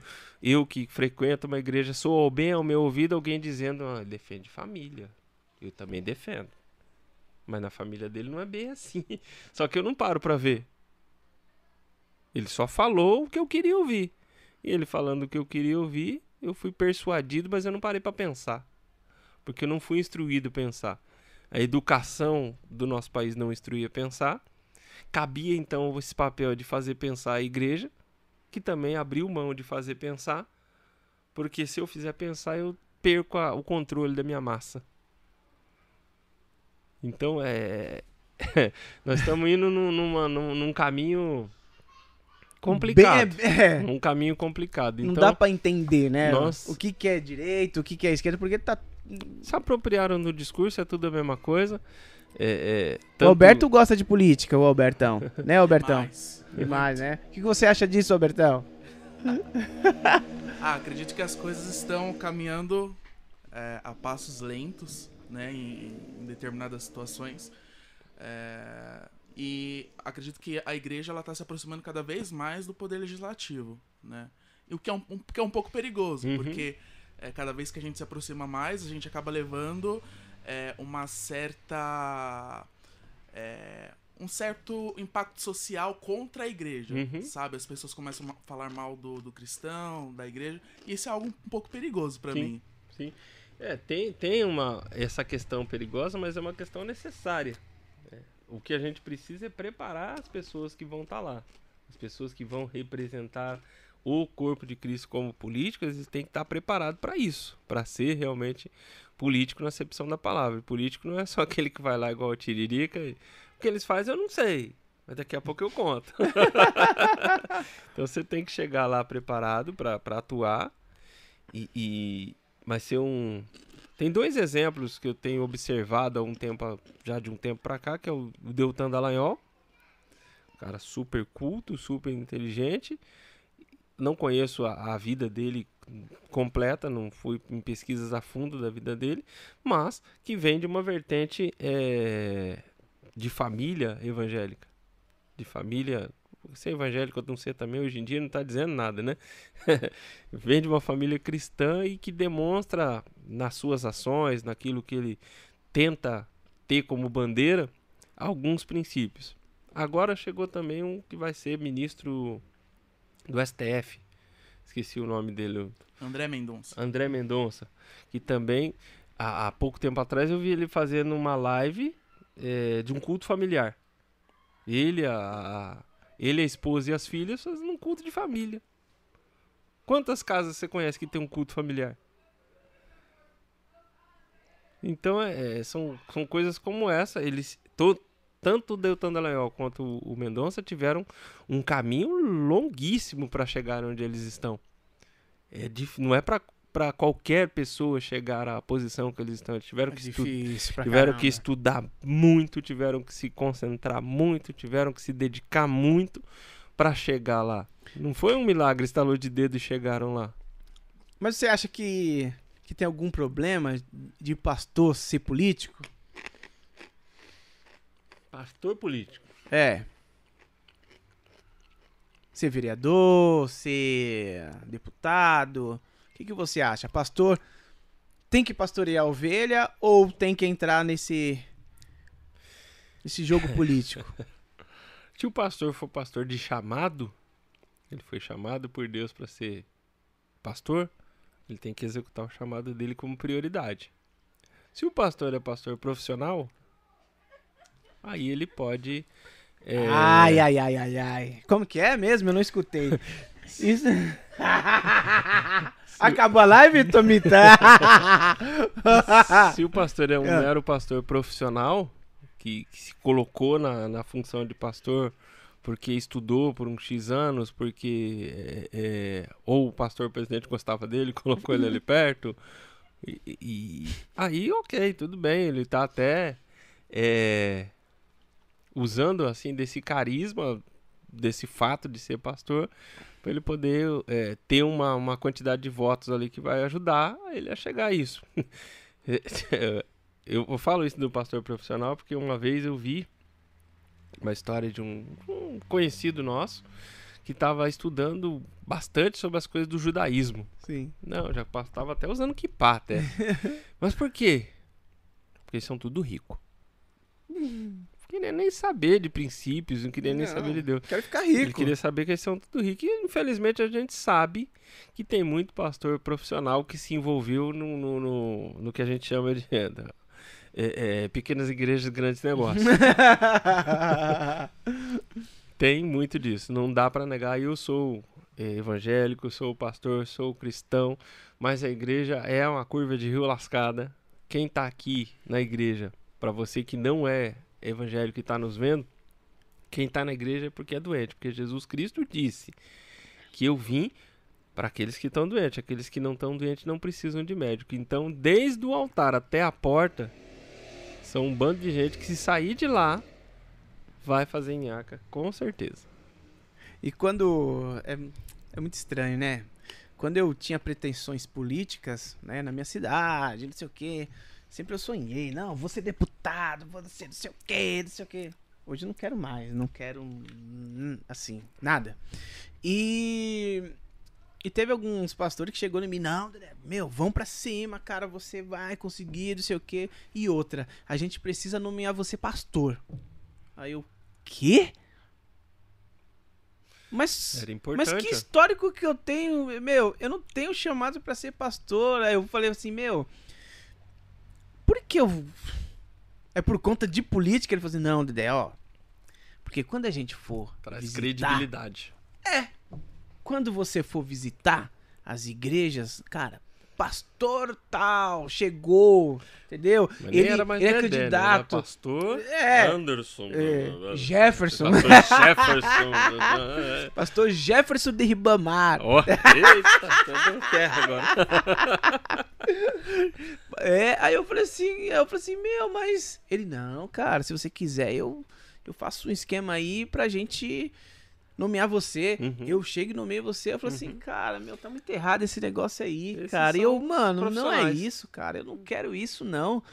Meu, tá tudo errado, sabe? Aí Deus é, fez um caminho aí e falou assim, meu, eu não sou pra isso, não Uhum. né? Mas assim, cara, tem muita é, é, ludibriação, sabe? Pra conseguir se candidatar mentindo, Uhum. sabe? E, e isso eu vejo que não é que não é para cristão não, assim, né? Cristão, assim, você mentir pra conseguir coisa. Não, não. A gente precisa sim trabalhar, lutar, fazer o que tem que fazer. Deus, eu creio que. Eu tenho ouvido já há alguns anos é, nas denominações que frequentamos. Eu tive a grande sorte de, de participar de uma igreja que ela ela se mistura com outras. Ela pode conversar com outras.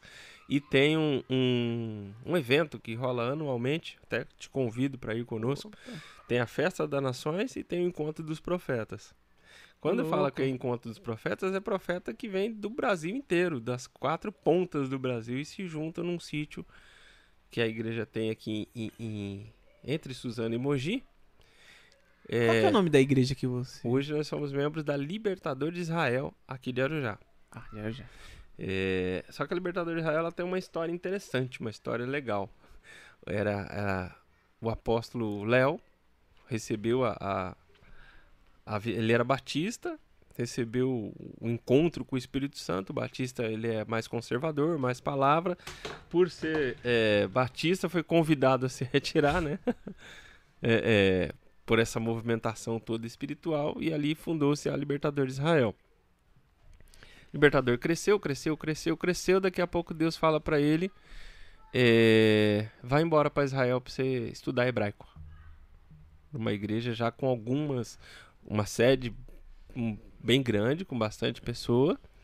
E, e com várias outras igrejas, várias filiais. Imagina ele chegar no pastor presidente, falar larga tudo e vai embora. Nossa. Amém. Chegou, conversou com todos os pastores de todas as igrejas Libertador, que eram é, subsidiadas ali à igreja Libertador. Explicou o que Deus falou para ele e falou: agora cada um de vocês passa a ser responsável pela sua igreja. Se você quiser deixar o nome Libertador, ok. Se não quiser, ok também. Você faz parte do reino do mesmo jeito. Você já viu isso acontecer? Cara, fora do normal. Fora do normal.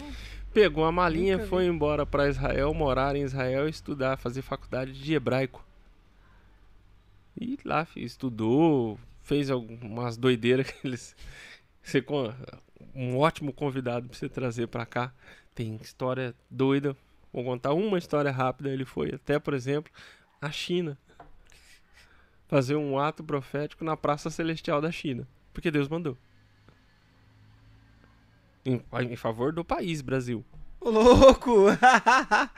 Então é, é nível hard. não, lá. não, aí já é. Aí junta lá o pessoal do nível hard desses, desse naipe de profetas nesses sítios aí falam sobre todos os assuntos possíveis ali em relação a, é, ao reino, a, e- entra a política, entra tudo.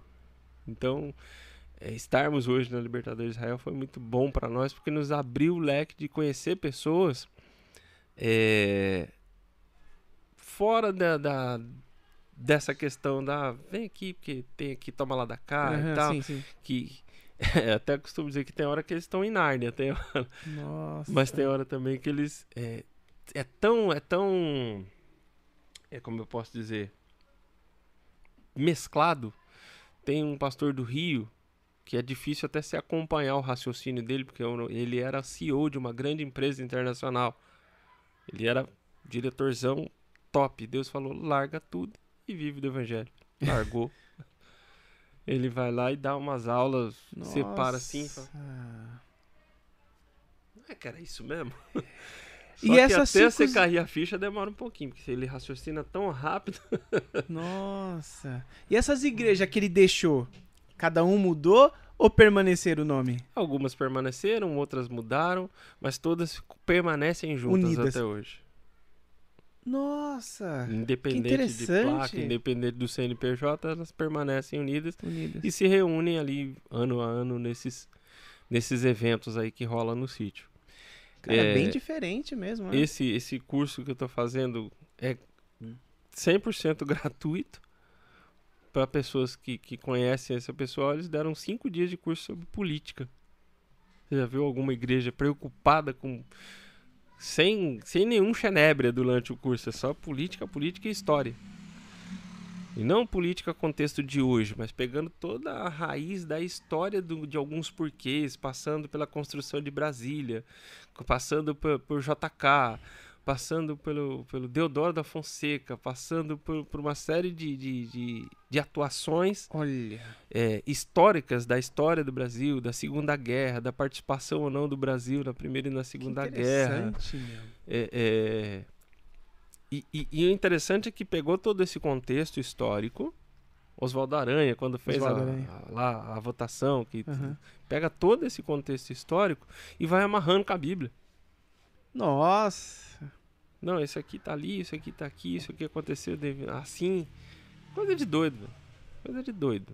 Mas muito Isso é muito interessante. E muito, muito bom interessante. porque é, é, já há alguns anos eu venho ouvindo nesses encontros que, que, que rola anualmente de uma igreja nasci, nascendo de dentro da igreja. Uhum. Dona Tomi- O Job, a nossa vida financeira. Ah, sim, sim. Vou da- dar um crédito aqui para um, um, um apóstolo, nosso amigo, Rinaldo Job. Rinaldo Job, lá do Mato Grosso. Só para te dar uma ideia, o cara é, teve uma, uma, uma situação onde ele ganhou uma, uma picape. Ganhou uma picape. Viajou de um lugar para outro. Chegou lá, dá picape para ele. Voltou a pé. Teve uma outra Nossa, situação, Cara. Mas em compensação, por exemplo, É o nível hard, né? Esses caras aí, né?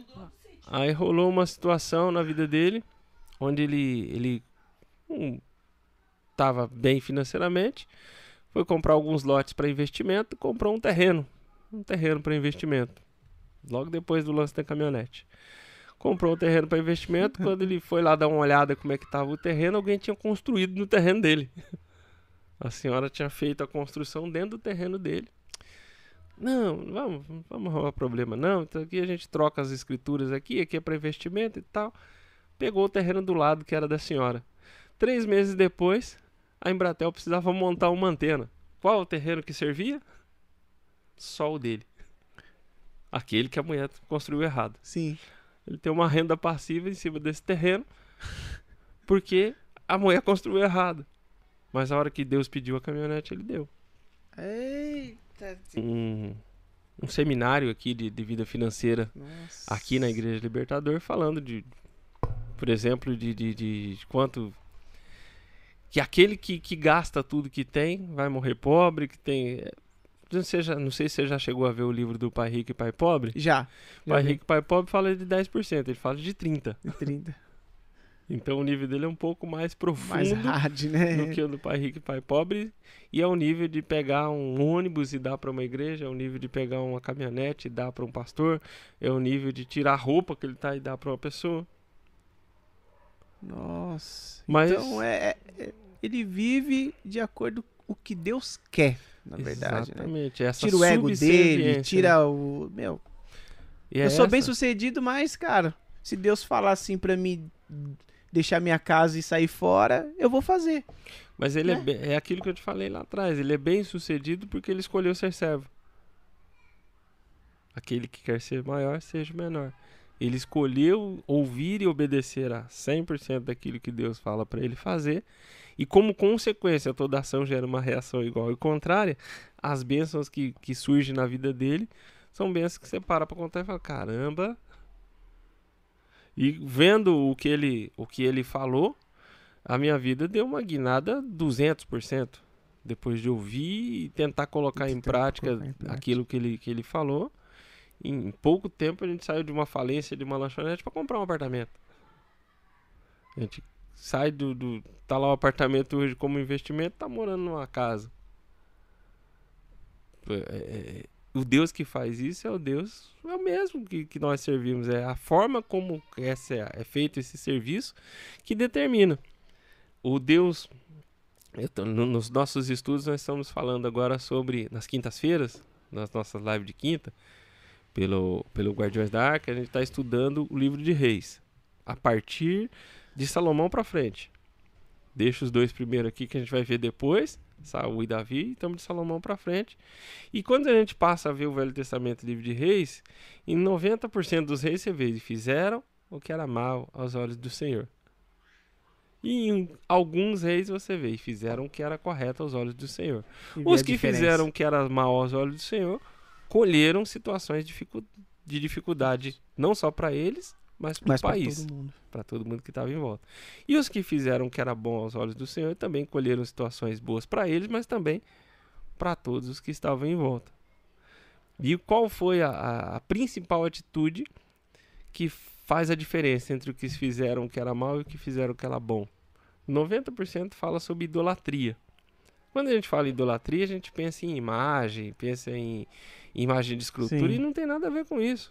Pode ser até o dinheiro, né? O dinheiro, o trabalho, ah, ah, tudo que toma o lugar de Deus e toma a glória de Deus é uma forma de idolatria. Você pode ser um namorado, pode ser uma namorada, pode ser um trabalho, pode ser o dinheiro, pode ser até o hipocondríaco que toma remédio e, e fala que se eu não tomar esse remédio aqui, ele está idolatrando.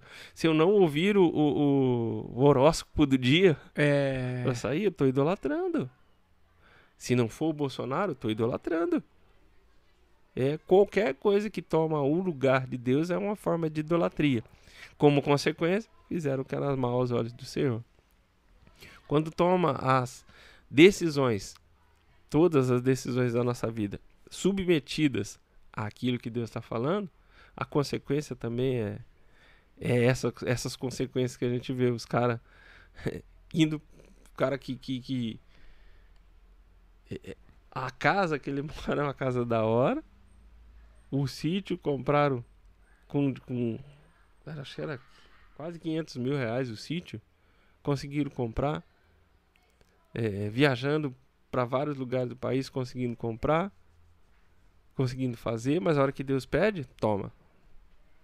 Pediu 100% é 100% pediu 10% é 10% e basicamente é, é, é essa vida de sub, subserviência a Deus e às ordens dele que vão transformar a sociedade para que aí sim a gente tenha políticos com esses princípios incutidos no coração e aí sim a gente tem um outro país.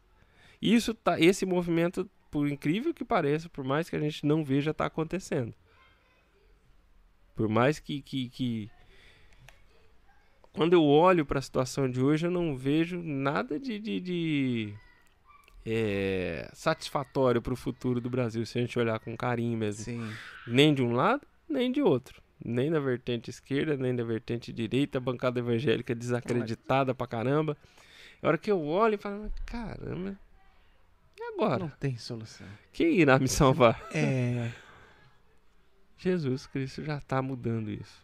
Na base, aqui embaixo, no quietinho, no, no, no escondido ali, ele está falando com pessoas de, de vários pontos aqui do Brasil que estão passando conhecimento.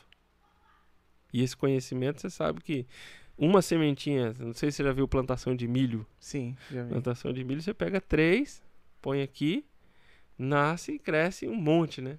Essa sementinha que o cara plantou aqui, que tinha 50 e poucas pessoas na sala, tá chegando hoje em mais pessoas, vai se espalhar para outras, para outras, para outras, e essa sementinha vai nascer. Não vai ser rápido, não vai- talvez não, mas que vai nascer essa sementinha e vai frutificar num povo que pensa, num povo que questiona, num povo que, que, que tem princípios incutidos de amor, de, de família, de fidelidade. Uma, uma coisa que você falou lá de, de- do pastor te convidando para ser pastor, só para que você tenha credibilidade, ele não foi fiel ao povo dele mesmo. Se a gente assiste TV, é, é, todo numa novela, qualquer novela de fora da- das novelas bíblicas da Record, todas as novelas de qualquer canal que você vê, todo mundo trai todo mundo. Isso não E é, é- princípio, Mas é normal, né? é normal. Né? Se tornou normal. Sim, fica normal. É, A corrupção dos princípios se tornou normal. A, a- Só que é tão interessante que a gente viu a própria, os próprios funcionários dando um murro na cara, né? Desses três casais que apareceram depois da morte do Tarcísio, Sim. todos com cinquenta e tantos anos de casamento, provando que é possível. Da, da Anissete Bruno, do- da Eva Vilma e da Glória e o Tarcísio. Então é possível, sim. É normal lá no mundo da, da ficção, mas aqui no mundo real não é normal. O é normal é, normal. isso que eles viveram, de casar, de viver 50, Verdade. 60 anos, de até que a morte os separe, ainda existe. E é possível. Desde que tenhamos esses princípios é, latentes no nosso dia a dia. É verdade. Carlão, o papo tá muito da hora, tá muito da hora. Eu quero perguntar só mais uma coisa aqui. Fica É, tranquilo. é... O que, que é o sucesso na vida de um cantor gospel? É dinheiro? Ou é. Digamos. Cara, ele salvar uma pessoa através. Uma pessoa assim. Ele tá na rua, ele canta, que nem, que nem os trabalhos que vocês fazem. Tem vez que passa uma pessoa, passa. É, o Evandro tava me contando que vocês foram em um lugar que passava ninguém. Ninguém, Uhum. ninguém, ninguém. Mas tinha algumas casas bem longe que tinha alguém escutando. Tinha um, né? um vale, né? A gente tava Isso. numa rua, tinha um vale na frente para onde a gente tava e como se fosse um morro do outro lado com várias casas. Aham. Um morro. É, e ele falou assim que escutou. Que é, eu não sei se foi um homem ou uma mulher. Como que foi isso, assim? Antes, antes de você falar sobre a questão de sucesso no gospel. Uhum. É ter dinheiro, é ter fama, é ter um milhão de likes, é de Deus, ou, ou é uma pura. Eu não sei. Se Deus Uhum. permite isso, se isso é de Deus ou não, né? Não sei. Uhum. Qual é a sua visão referente a isso? Com relação ao sucesso, é, aquele que faz bem o que ele faz, ele vai ter sucesso. É consequência do sucesso. É consequência. Não sei se você, se você sabe, mas a, a Broadway nasceu no seio da igreja. A- a- o que a gente conhece como Broadway hoje, aquele todo aquele, aquele esquema Musical, musical, aquela coisa toda, nasceu no seio da igreja. É bonito? Demais. Tem sucesso? Não é legal de ver, não é Sim. gostoso de ver, porque eles fazem Com bem aquilo que estava fazendo com excelência. Dentro da Broadway, tem pessoas que são cristãs, mas não podem levar aquela qualidade para dentro da igreja porque aquilo se tornou abominável. Dentro da igreja começaram a matar. E o sonho para ver um dia onde nas nossas rádios, por exemplo, não vai existir separação, Separação. entre gospel e- e- e, E secular. e secular. Aham. Porque para mim não existe, Não- não existe. santo e sacro. Não, não, não vejo isso. Se a pessoa fizer bem o que ela faz, ela vai ter sucesso. Só que para aquele que serve a Deus, o sucesso é com que uma letra dele faça a diferença na vida de uma pessoa. É que com uma melodia transforme a vida de uma pessoa. Você, acho que você já ouviu o testemunho do Watson, né? Sim. falando que ele estava na casa dele, ensaiando, tocando lá o violino e o vizinho ia pôr fogo na casa. Aham. E depois o vizinho ouviu aquela melodia, não era uma letra, era uma melodia. A pessoa foi lá, bateu na porta da casa dele. Aí eu ouvi a sua melodia, meu coração se acalmou. Eu não, não botei fogo na casa, que eu estava pronto para me matar. Foi sucesso? Com certeza foi sucesso. Mas se esse sucesso que ele fez no quarto dele tiver a possibilidade de se espalhar para 5 milhões de pessoas, isso não vai ser bom? Isso é bom demais. Mas para que isso seja bom é preciso que ele se capacite, que ele faça um negócio bem feito. Para ele?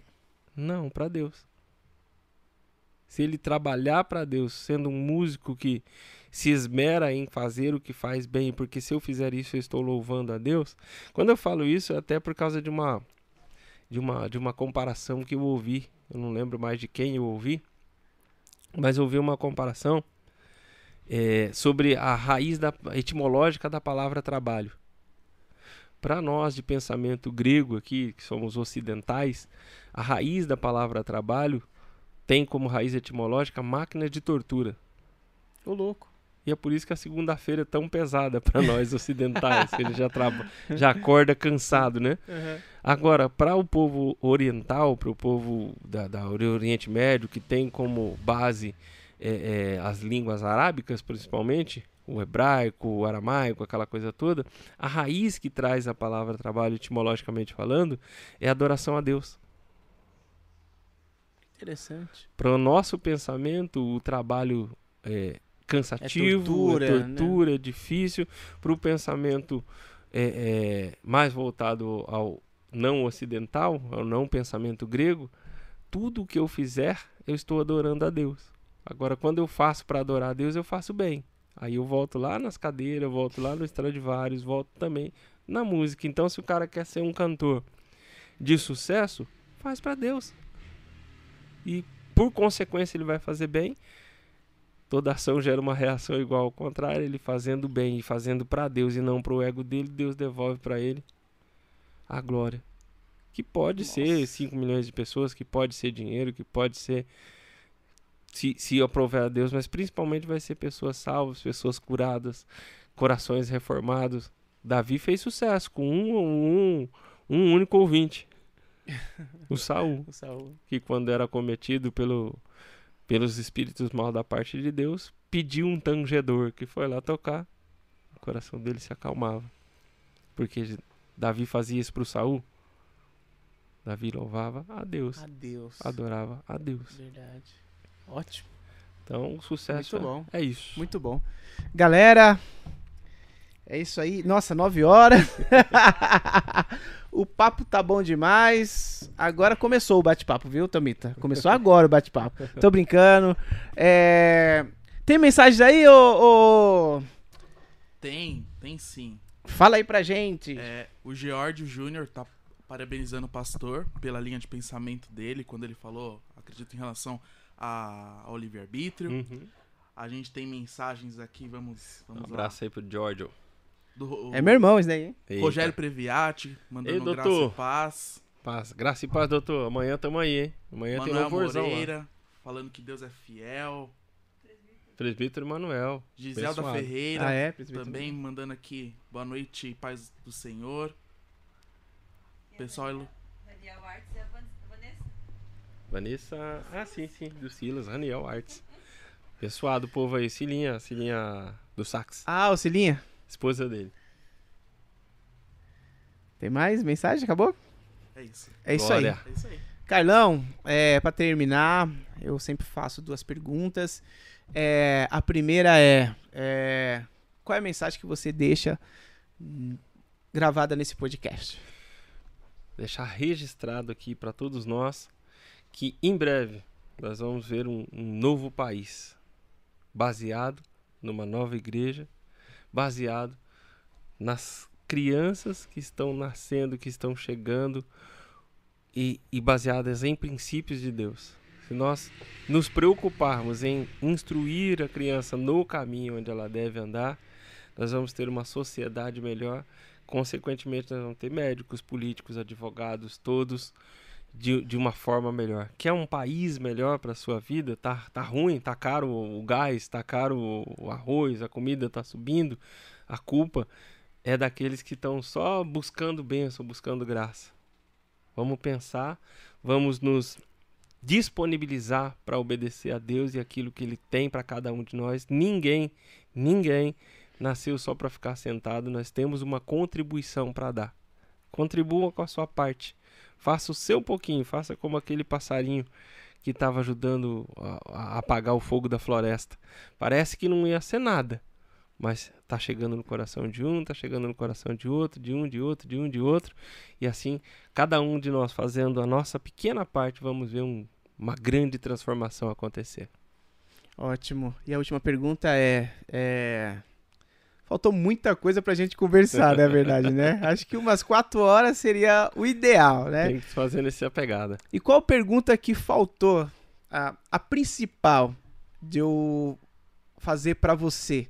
O que, que faltou nesse podcast? O que, que faltou nesse podcast? A pergunta principal. É, eu preciso ser rápido aqui para contar o meu 2010. A transformação que Deus fez na minha vida e que pode fazer na vida de qualquer um que quiser. 20 de dezembro de 2009, depois de um longo e tenebroso inverno onde Deus estava falando comigo, vem, vem, vem, eu teimoso e brigando, dizendo não. Cheguei lá no 20 de dezembro de 2009. A primeira coisa que me falaram é: quem quer voltar para Jesus? 20 de dezembro de 2009. Fevereiro de 2010. Eu estava um bom mais de cinco anos sem tocar. Fevereiro de 2010 fui gravar o DVD com a igreja. Fevereiro, março, abril de 2010 fui apresentado a Tommy. Abril, março, abril, maio, junho, 12 de junho de 2010 fiquei noivo. Aqui, em 20 de dezembro de 2009, seis meses antes, eu tinha uma dívida de pelo menos 30 mil reais. Aqui no 12 de junho já não devia mais nada. Junho, julho, agosto, setembro, outubro, novembro. Casei. Novembro casei, dia 12 de novembro, no dia 13 de novembro, no final do dia, um negão que passou anos difíceis, complicados, enquanto Deus estava conversando, só para ilustrar o que foram esses anos difíceis. Teve um período onde meu salário para eu, a minha outra esposa e minha filha era só o prato de comida. Era o salário que Meu eu tinha pelo meu Deus. trabalho. E em do, 13 de novembro de 2010, o negão tava descendo no Caribe de avião. Você tá brincando? Pense num nego nojento. Pense num nego nojento descendo. Ah, volta aqui no dia 12. No dia 12, quando eu casei, casei num sítio top aqui de Santa Isabel, sabe aqueles com gramadão, com as cadeirinhas branquinhas, Ô, aquele, aquele negócio de novela. Sim. Ela chegou montada num cavalo branco, deixou o A cavalo, japonesa, meu. Cara. deixou o cavalo branco lá, pegou o preto no altar. E no dia 13 de novembro de 2010 estávamos nós descendo no, no aeroporto do Caribe, eu com, com, com euro e dólar na mão, sendo que em janeiro eu tenho uma dívida gigantesca, em novembro eu estava no Caribe, porque durante esse período todo onde Deus estava me ensinando, batendo sem dó, eu chorei, chorei, reclamei, reclamei, mas não, Não deixei desistiu. de estar perto de Deus. Teve até um período de não deixei de estar perto de Deus, onde uma profeta que foi recolhida pelo Senhor aí neste ano chegou e falou comigo: Tá mais quebrado que arroz de terceira, né, negão? Eita, Eu sei, porque fui eu que quebrei. eita. Mas se você se afastar, é como você tirar esse celular da tomada. Já era, acaba a bateria e você morre. O altar é a tua bateria, é onde você carrega. Então tem muita gente que tá ouvindo esse podcast que pode estar tão quebrado quanto eu tava lá do- até 2009. Mas esse Deus que pegou um ano só para pegar a chave e virar de 0 a 360, pode virar também na minha, na sua, na vida de qualquer um. Eu não sou diferente, nem mais bonito, nem pelo contrário. Estou cheio de problemas, cheio de defeitos, cheio de, de erros que estão sendo lapidados dia após dia. Mas o Deus que transformou a minha vida num espaço tão curto de tempo pode transformar, porque Ele pegou a minha área financeira e transformou. Ele pegou a minha área sentimental, que fazia quase 10 anos que eu estava separado, e me apresentou a japonesa mais bonita do Brasil consertou a minha, minha área ministerial, pois eu não estava mais tocando já gravei o DVD naquele ano. E a partir daí Deus começou só num crescendo, num trabalhar de Deus. E hoje eu consigo fazer parte de um podcast de um, de um homem abençoado que teve um, um time fortíssimo aqui nessa semana, um time de peso, um time de homens eh, destaques nas suas funções aí, artistas de, de grande peso, e eu consigo fechar essa semana simplesmente obedecendo a Deus. Não porque eu faço, porque eu sou, mas porque Ele é. Acho que é essa a mensagem que fica e essa a pergunta que não podia ficar sem resposta, é esse, esse transformar de vida que, que Deus fez de uma forma tão linda e tão rápida. Muito top. Não só fechando, mas fechando com chave de ouro, né? fechando com chave de ouro. E foi o podcast mais duradouro que teve, viu? Nós fala pra caramba, viu? E foi bom demais. Na verdade, é, é, dá pra continuar, de boa, porque o Carlão tem muita coisa pra contar, tem muita. Né, Carlão? Como, como diz o pastor, não pode ver microfone, Não né? pode- Quando ele começa a falar, não para mais.